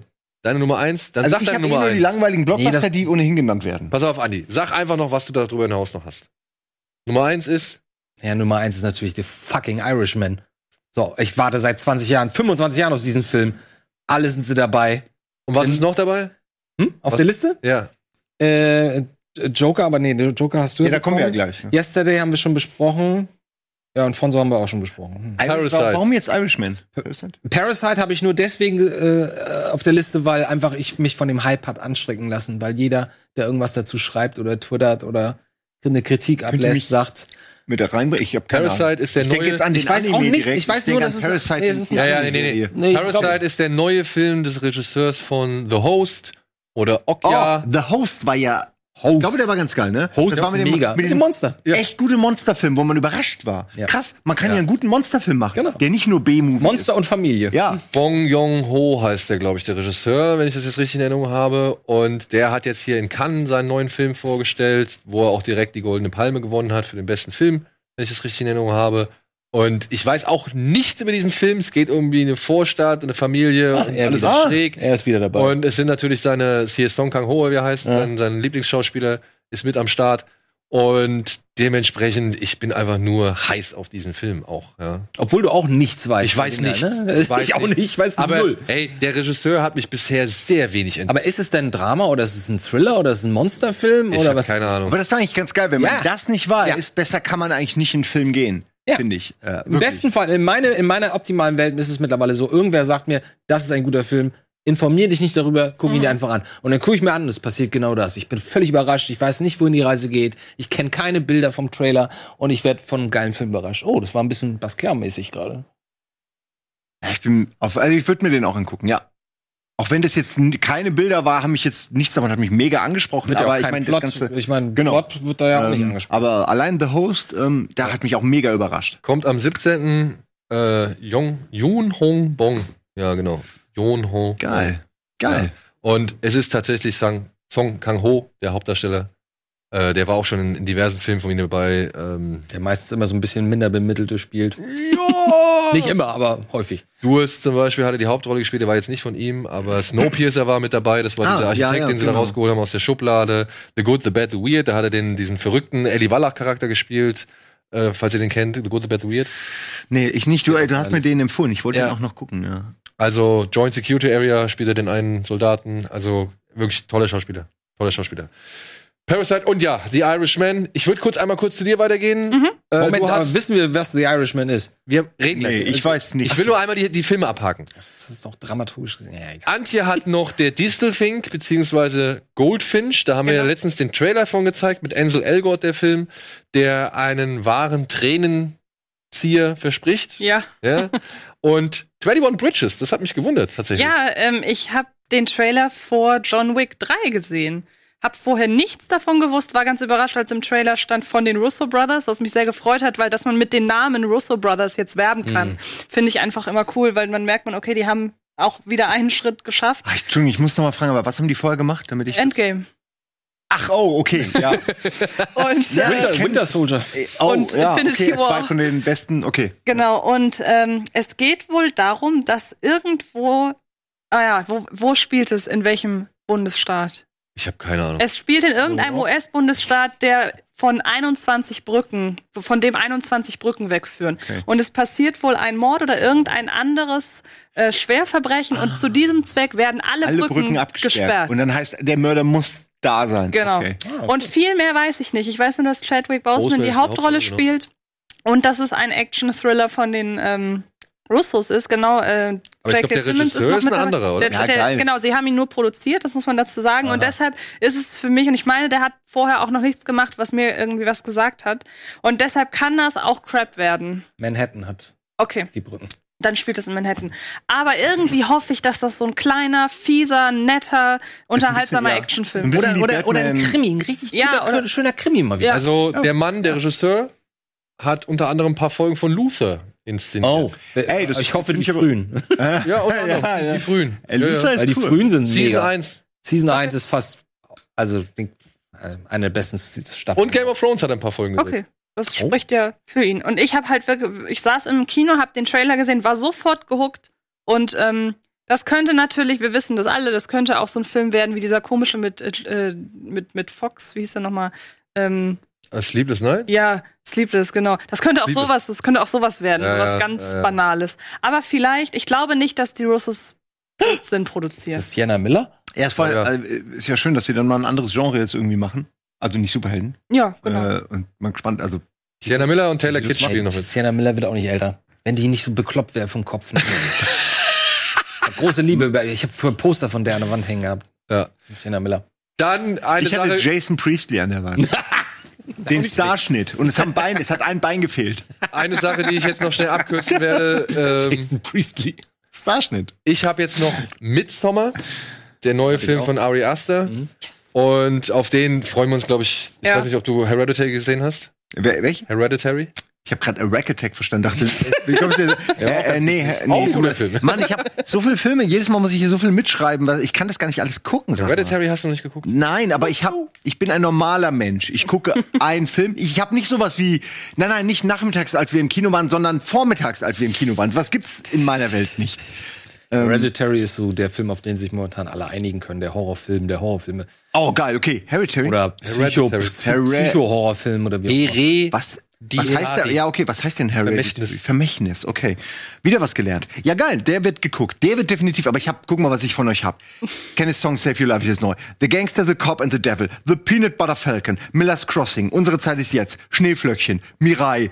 Angie Tri- Tribeca. Living in Oblivion. Und das hört nicht Und mehr ich habe auf. den Film neulich, hast du den Film wenigstens geguckt, den ich dir neulich geschickt habe? Ey, ich habe gerade zwölf vorgestellt, die ich noch nicht geguckt habe. Und du fragst, ob ich den 13. Marathonmann habe ich dir doch geschickt. Äh, du meinst, du hast mir eine DVD geschickt mit der Post? Genau. Ja, die habe ich bekommen. Ja, gut. Die habe ich mir auch direkt aufgemacht schon Hast du und noch nicht ähm, geguckt. hab die DVD schon hingelegt. War gut. Und Living in Oblivion gibt's gerade bei Amazon Prime.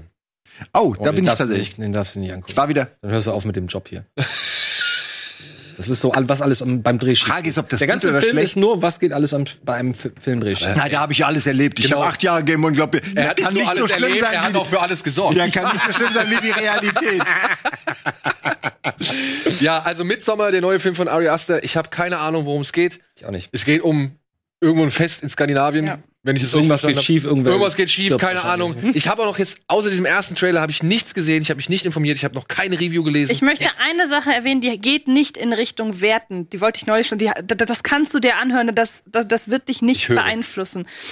Wann immer ein Horrorfilm in einer Besprechung oder in einem Austausch, irgendwann, wenn da mal das Wort, es ist eigentlich eine böse Komödie fällt, dann ist der Film eigentlich immer gut. Habe ich so festgestellt. Und das ist bei Midsommar auch so, dass ganz viele sagen, es ist eigentlich kein, es ist, da steckt auch viel böse Komödie Und böse Komödie denke ich immer sofort an American Psycho. Ich denke an Very Bad Things immer. bei sowas. Ich denke da einfach immer an, viele denken, das ist Horror, aber in Wirklichkeit ist es eigentlich Realität. Und daran denke ich dann immer. Und dass es eigentlich so in Richtung Satire und so geht. Also ich freue mich auch wahnsinnig doll Ja. auf den. Und den nächsten Film, den ich noch damit zugenommen habe, weil man muss es einfach sagen, äh, da führt kein Weg dran vorbei, dass ich auf diesen Film wirklich mich freue, aber ich möchte auch wirklich noch gar nichts drüber wissen, ist halt Once Upon a Time in Hollywood. Ja, bei klar. Tarantino. Klar. Da sind wir uns auch einig, glaube ich, auf den sind wir schon alle neugierig und wir wollen wissen, was damit auf sich Aber hat. das ist interessant, bisschen Angst. gehypt bin- sind wir alle nicht, ne? Nee. Also der Trailer wirklich gehypt, aber das gehypt. Ding ist, ich lasse auch den Hype von mir weg, so ne. Also Vielleicht ich habe jetzt, das das. Hm. ich habe keine Review gelesen und und auch wirklich versucht, alles von mir fernzuhalten, was an Informationen. Die Cinema und die Empire haben gerade riesengroße Titelstories nur über Tarantino, wo halt alles nochmal irgendwie Hm. Ja. Revue passiert wird Alle und wo Filme dann nochmal noch mal, ja, dann ja. auf auf Once Upon a Time in Hollywood irgendwie Hintergrundberichte und keine Ahnung und ich will das gar nicht noch gar nicht wissen. Wenn der Film da ist, ich gucke mir diesen Film an, ich lasse diesen Film dann auf mich wirken und danach lese ich mir das alles durch. Da habe ich Bock drauf. Ja. Aber so vorher, nee, So lieber weg. So weil ich habe gemerkt, seit Inglourious Bastards, das war das Beste.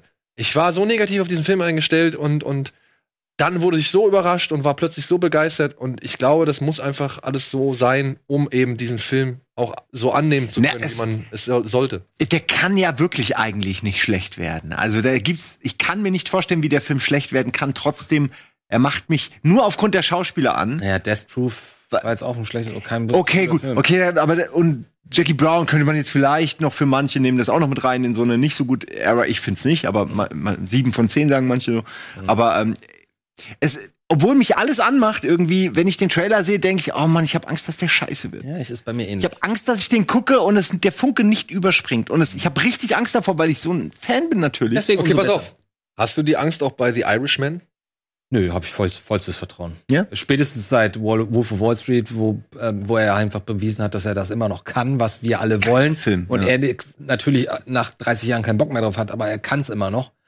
Und ey, ich meine, Joe Pesci, De Niro, Pacino. äh, Pacino, hm, was, was soll denn da schiefgehen? Ist tatsächlich der einzige, sag ich mal, Netflix-Film, den wir jetzt hier so in den Wir Reihen hatten uns, haben. Andi und ich haben vorhin drüber gequatscht, dass wir nicht genau wissen, wann der überhaupt, äh, ob der auch Ja. hier gleichzeitig wie in Amerika. Also es gab ja diesen einen war. Schauspieler, der so ein bisschen was gesagt hat. Der hatte, glaube ich, mal Oktober ins Rennen geschmissen. auch Oktober im Hinterkopf. Und äh, ob das jetzt so sein wird, weiß ich nicht. Aber ich glaube, das wird für Netflix auf jeden Fall nochmal eine Riesennummer. Also ich glaube, da werden, das wird nochmal Wellen schlagen. Und dann denke ich auch mal, dass sie mit Zahlen rausgehen werden, um zu gucken äh, oder um zu zeigen, wie geil es war. Wenn der natürlich misslungen ist, ne, dann ich glaube, dann wird es auch ganz schnell in der Ich kann mir das nicht vorstellen, ey. Ey, gerade diese Leute. Eigentlich macht er auch das Skript, Das weiß ich nicht. aber The Irishman. Wer ist denn The Irishman? Ist das nicht. Ich glaube, das ist De Niro. ja, ja, aber im, in der wahren, im wahren Leben war das nicht so ein bisschen auch der Vogel da aus Okay, Boston? der Trailer ist schon sehr gut. Der echte Gangster aus Boston? Nee, es Hieß ist halt der echte? Hitman. Also es ist ja ein Ach, echter ein. Auftrags. Also es so. war ja Mafia-Mörder. Dem wird ja auch, wenn ich das richtig verstanden habe, ist das die Geschichte von dem Typen, den der Mord an Jimmy Hoffa nachgesagt wird. Also ich meine, um Jimmy Hoffas Mord drehen sich natürlich diverse Legenden und, Mhm. und Geschichten. Ich muss fragen, wer ist das? Jimmy Hoffa war ein Ist er. berühmter Gewerkschaftsboss, Ach so, ja. der halt Ah, okay, auch seine, wurde- seine, seine, sag ich mal, äh, Ziele schon so mit hart, mit, mit Gewalt und so durchgedrückt oder versucht hat durchzudrücken. Und Ein Mann hatte- seiner Zeit. das war ein sehr, sehr mächtiger Mann, weil Ja. er halt eben die ganzen Gewerkschaften unter seiner Fittiche hatte und der halt dann schon irgendwo so eine Art Gangsterboss Naja, Ruhm oder Image oder sowas bekommen hat. Es gibt einen tollen Film, oder was, es gibt einen guten Film mit, mit Jack Nicholson, äh, in dem er Jimmy Hoffa spielt zum Beispiel. Also den kann man sich auch mal angucken. Also das ist halt so, hat mit Gewerkschaften zu tun. Aber Okay, okay. natürlich dann halt auch mit Ausflügen oder mit, mit, wie soll man sagen, da wurden die Arme schon in Richtung Mafia und, und Gangster und so weiter ausgestreckt. Also das ist ja, der Übergang ist fließend vom Gewerkschaftsboss zum Mafiaboss, würde ich sagen. Zumindest, ja, ich weiß nicht, wenn wir von den 40er, 50er oder 60er. Als es noch leichter war, ja. ja. Aber Irishman bin ich auch sehr gespannt drauf. Ja, ja. Das ist auch ein, ein Titel, auf den ich mich sehr Aber würde ich auch am liebsten gar nichts drüber wissen. Mir reicht diese Info, diese fünf Personen, die da zusammen in einem Raum sind und sich mal was Kreatives ausdenken. Damit bin ich schon. Vor allem happy. Joe Pesci. Ich bin halt wirklich so gespannt auf Joe Pesci, weil man ihn so, so lange nicht mehr gesehen hat. Das stimmt, ja. Die Cutterin hatte sich ja schon. Musik gemacht eigentlich die ganzen Ja. letzten Jahre. Und die Cutterin von mit hier seine eine seiner Stammcutterinnen, die hat Diana ja schon Shoemaker. ja genau, die hat sich ja schon geäußert und hat gemeint, das ist schon echt erstaunlich, was die jetzt mit dieser Verjüngungstechnik gemacht haben. Weil es ja darum geht, dass die Ach halt so, Robert ja. De Niro und Al Oh. Pacino halt für viel Geld, für wirklich viel Geld jünger gemacht haben, damit sie halt auch die Rollen Also den, in den verschiedenen Zeiten spielt. Ja, ich finde das äh, jedes Mal wird es immer ein bisschen weniger Uncanny Valley und immer immer noch echter und wenn man die Schauspieler manchmal gar nicht kennt, dann dann ist es manchmal gar nicht mehr zu sehen. Ich bin mir 100% sicher, wenn du nicht, krass, krass. wenn du, wenn du, ähm, in welchem Film war es wohl mit Tony Stark? Äh, Civil War. ja, Civil War. Da haben wir ihn das erste Mal am Anfang ja gesehen. Wenn du das nicht gewusst hättest, ähm, wie, wie er heute aussieht, hättest du es, hätte, niemand hätte das gemerkt. Glaube ich. So, und dann haben wir noch zwei auf deiner Liste. Naja, ich habe mich halt wie gesagt gerne Die aber auch, äh, geopfert, die Highlights zu nehmen. Ja. Ja, die Highlights. Ja, ich bin ja Also auch mehr zum der Mainstream-Konsument. Kann- Ich finde, man sieht das ganz gut. So, all diese Filme, das sind alles so, äh, so, so Geheimtipps für mich, ne, die ich jetzt wirklich nicht kannte. Also Once Upon a Time vielleicht nicht, Irishman auch nicht, aber ansonsten. Aber ich bin jetzt auch, ich sag mal so, du hast, ich habe dir jetzt mal Rise of the Skywalker verpasst. Oder Ja gut, den hab ich, hätte ich aber auch genannt. Also, Ja. aber Joker kam von und mir. Ich, ja, und Joker. Joker und, und, und Star Wars halt. Star Wars hätte ich normalerweise auch genannt. Es, wir können ja nicht über sowas reden, ohne Star Wars reinzunehmen. Und äh, der aktuelle Batman-Film gehört meiner Ansicht nach auch immer rein. Trotzdem ist es ein bisschen schade, ne? Welcher kommt denn jetzt? Oh, Joker. Moment, das ist Joker. Joker, ja. Bin ich sehr gespannt drauf. Also, Ja. ihr habt ihr diese Sa- Aussagen von Phillips gelesen? Von Todd Phillips, dem Regisseur? Eigenständiger Film. ist- Ja, Ba eigenständiger basiert Film. nicht auf einem Comicbuch äh, von irgendwem, also oder ist das so? Ja, und auch, dass sie halt, dass er sagt, er, er geht schon davon aus, dass Leute den Film hassen werden, weil es halt eben nicht so diese typische Origin äh, Joker-Story irgendwie sein soll. Na, es gibt ja eigentlich keine richtige typische, also es Nee, das ja auch, stimmt halt die wurde auch. ja noch nie gemacht. Naja, ich gut, glaube, also ich glaube, aber wenn wir sagen, die klassische Joker-Story ist, er fällt in, er fällt in Tank mit Chemikalien und es wird dann der Joker.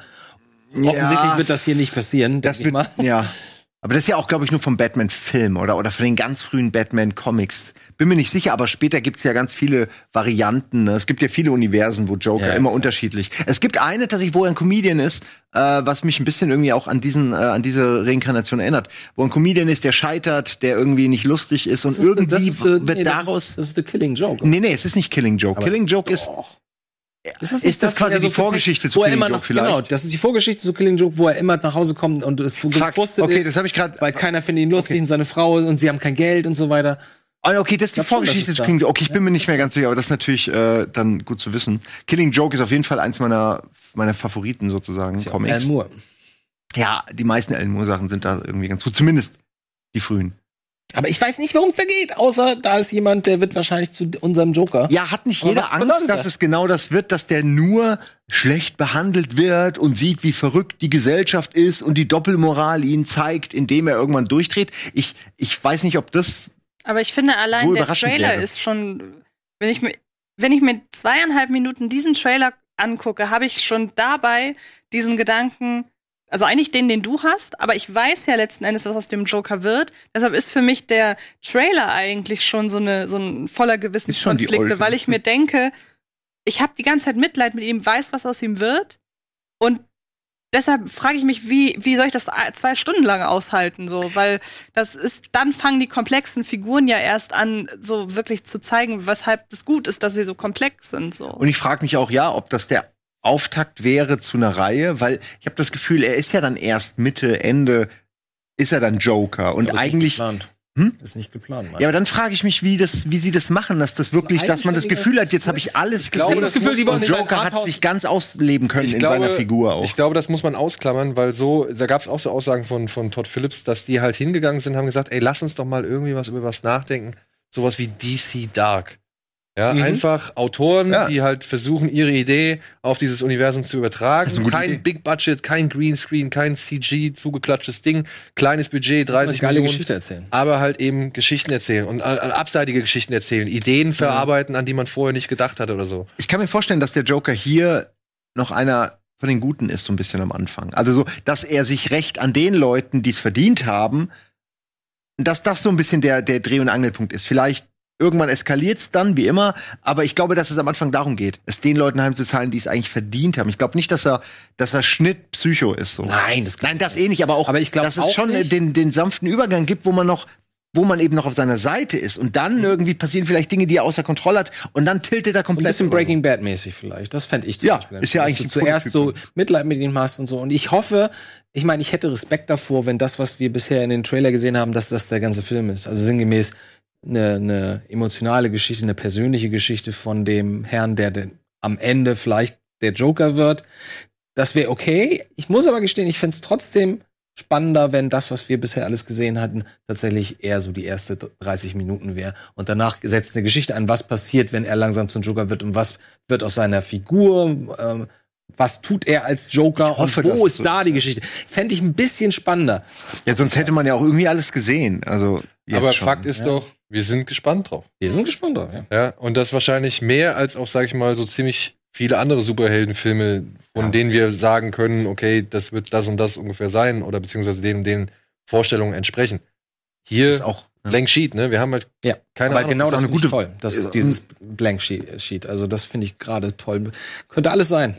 Wer weiß, vielleicht ist es auch ein mega Actionfilm. Könnte alles sein. Oder vielleicht ist es ein Psychothriller. oder ultra hart oder, Oder vielleicht ist es einfach nur ein Drama. Und am Ende weinst du um, um den, und dann in der letzten Ja. Minute setzt er sich die Maske auf, geht den Flur entlang und sagt, ich bin jetzt der Joker und dann ist der Film vorbei. Könnte auch sein. und du musst dich fragen, ob das richtig war, mit ihm zu sympathisieren. So Breaking Bad-Style halt. Hm, warum cool. nicht? Kann ich mir gut vorstellen. Ja, Ich bin da sehr so. neugierig. Ich bin da auch viel, viel gespannter und neugieriger und gehypter als auf den Star Wars-Film zum Beispiel. Das passiert bei mir gerade gar nicht. Sag ich jetzt einmal. Könnte sein, dass es mit dem Trailer vielleicht irgendwann noch mal kommt, sich vielleicht auch ändert. Aber Hier jetzt- Star Wars Hater immer, ey. Nee, ich bin kein Hater. Ich bin, ich find, Kommt bin nur ein bisschen zurück. traurig, dass ich nicht mehr so gehypt bin wie vor ein paar Jahren. Find Oh, ich bin immer noch gehypt. Und Ich bin auf da ganz, Seite. Hier ist ganz banal. und friedlich und ja, man freut sich. Auch Ja. dann AT-AT, hier was Neues. Es gibt ein bisschen was Ich Neues. habe so gerade gemerkt, weil wir den Trailer oder den Teaser hier gerade laufen hatten und ich habe gemerkt, ich gucke hin und ich, mir fiel ein, wie das vor zwei oder drei Jahren war, wie wir saßen, wenn wir die ersten Bilder gesehen haben. Ja, das aber da hattest du auch 20 Jahre keinen Star Wars-Film. Jetzt beim zweiten Jahr auch. Also beim achten Jahr auch. Waren wir auch sehr aufgeregt. Ja, aber will denn, als ob den keiner gucken will von euch. Natürlich guckt den Natürlich alle. gucken wir den. Logisch. Ja, aber dann kann man ruhig auch ein bisschen gehypt sein. Ja. Ich seid immer alle, bei Star Wars sind sie alle immer so Nein, nein, nein, nein, ich wollte nur einfach ganz Natürlich wird er nicht mal- perfekt, aber der wird sicher auch nicht scheiße, glaub ich nicht. Ja. Ja, Ich weiß, ihr fandet ja den letzten auch furchtbar. Und den, aber guck mal, jemand, der in äh, Prometheus mittel- bis langfristig äh, irgendwie die guten Sachen finden kann, der kann sicher auch in Star Wars 8 weiß gar nicht, was ich da. wenn du in zehn Jahren nochmal zurückblickst, denkst du, ach, das war doch gar nicht, war doch lustig mit dem, mit dem Bügeleisen als Raumschiff. Da hast du dann irgendwann doch so ein paar, dann findest du die Sachen gut. Wieder. Jetzt sprich bitte nicht. Bitte. Ja, Okay, ich damit- wusste nicht, das ist immer so ein, da geht direkt die, die Raumtemperatur 10 Nein, Grad nein, nein. kälter und die Luft wird dichter. Weil, guck mal, die Tatsache, dass ich jetzt nur gesagt habe, ist, ich bin ein bisschen traurig, dass ich nicht gehypt bin, obwohl ich das von mir erwarten hätte. Und dann sofort, ja, du bist jetzt. Und dann kommt gleich, du bist jetzt Hater und. Ab das wollte ich doch gar nicht Nee, nee, ich sagen. wollte nur Nein, sagen, nein, aber, ich aber nur das Spaß. ist das, was uns alle, glaube ich, und ich glaube, Antje hat- hatten wir auch schon mal drüber gesprochen, und das, das was, was so nervt, dass es momentan alles so wahnsinnig Ja. gespalten wird. Entweder du bist total dafür oder du bist okay, total ja. dagegen. Aber guck mal, wir sind doch eher so, ey, ist es nur ein Film und der macht Spaß. Wir Ja, freuen uns. vor allem, ich kann halt die wirklich von dem, um auch noch irgendwas zu Star Wars zu sagen, weil dann müssen wir, glaube ich, auch Schluss Ja, wir machen. müssen Schluss machen. Ähm, um noch eine sehr, sehr süße Anekdote zu erzählen, als wir in, ich war mit meiner Mutter in Rocketman. Davor lief der Star Wars Trailer, unter anderem auch äh, Once Upon a Time Hollywood, war eine sehr coole Trailerrolle. Und sie hat die Hände, sie hat die Hände vor die Augen genommen und meinte, boah, das ist so aufregend gerade. du Was passiert da gleich? Und dann dachte ich mir so, ja, meine Mutter hat, hat diese, ist nicht in dieser Filterbubble drin, sie hat keine Ahnung, was Star Wars äh, ist. Ja gut, das weiß sie gerade eben noch. Aber dass das polarisiert und so weiter, sie hat die ganzen Trailer nicht gesehen. Und ich saß neben mir und dachte, ja, also mich, ich bin Du Glückliche. Das ist ja, doch echte Freude. Genau, ja. weil, weil ich so dachte, so, sie hat von all dem nichts mitbekommen. Sie ist in dem ganzen, sie weiß nicht, wie Trailer funktionieren und so weiter. Und dass sich dann noch jemand darüber so, so, dass das für jemanden so aufregend ist, dann dachte ich so in dem Moment, eigentlich wäre das cool, Das wäre echt schön, das so nochmal zu so sehen. wär. Das Ja. Und da hat wirklich nur gereicht, ich weiß nicht, man hört irgendwie was.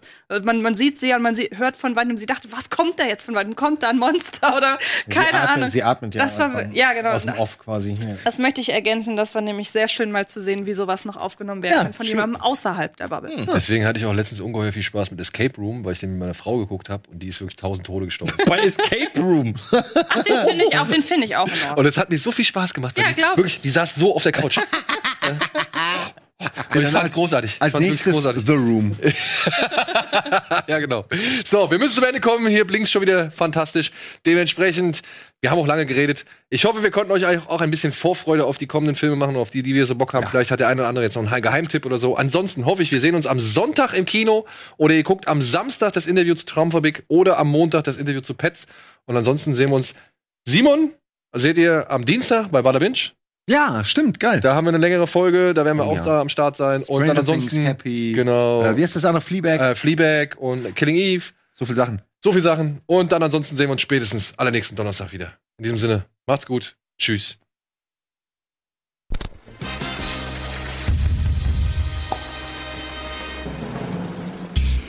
Diese Sendung kannst du als Video schauen und als Podcast hören. Mehr Infos unter rbtv.to/kinoplus.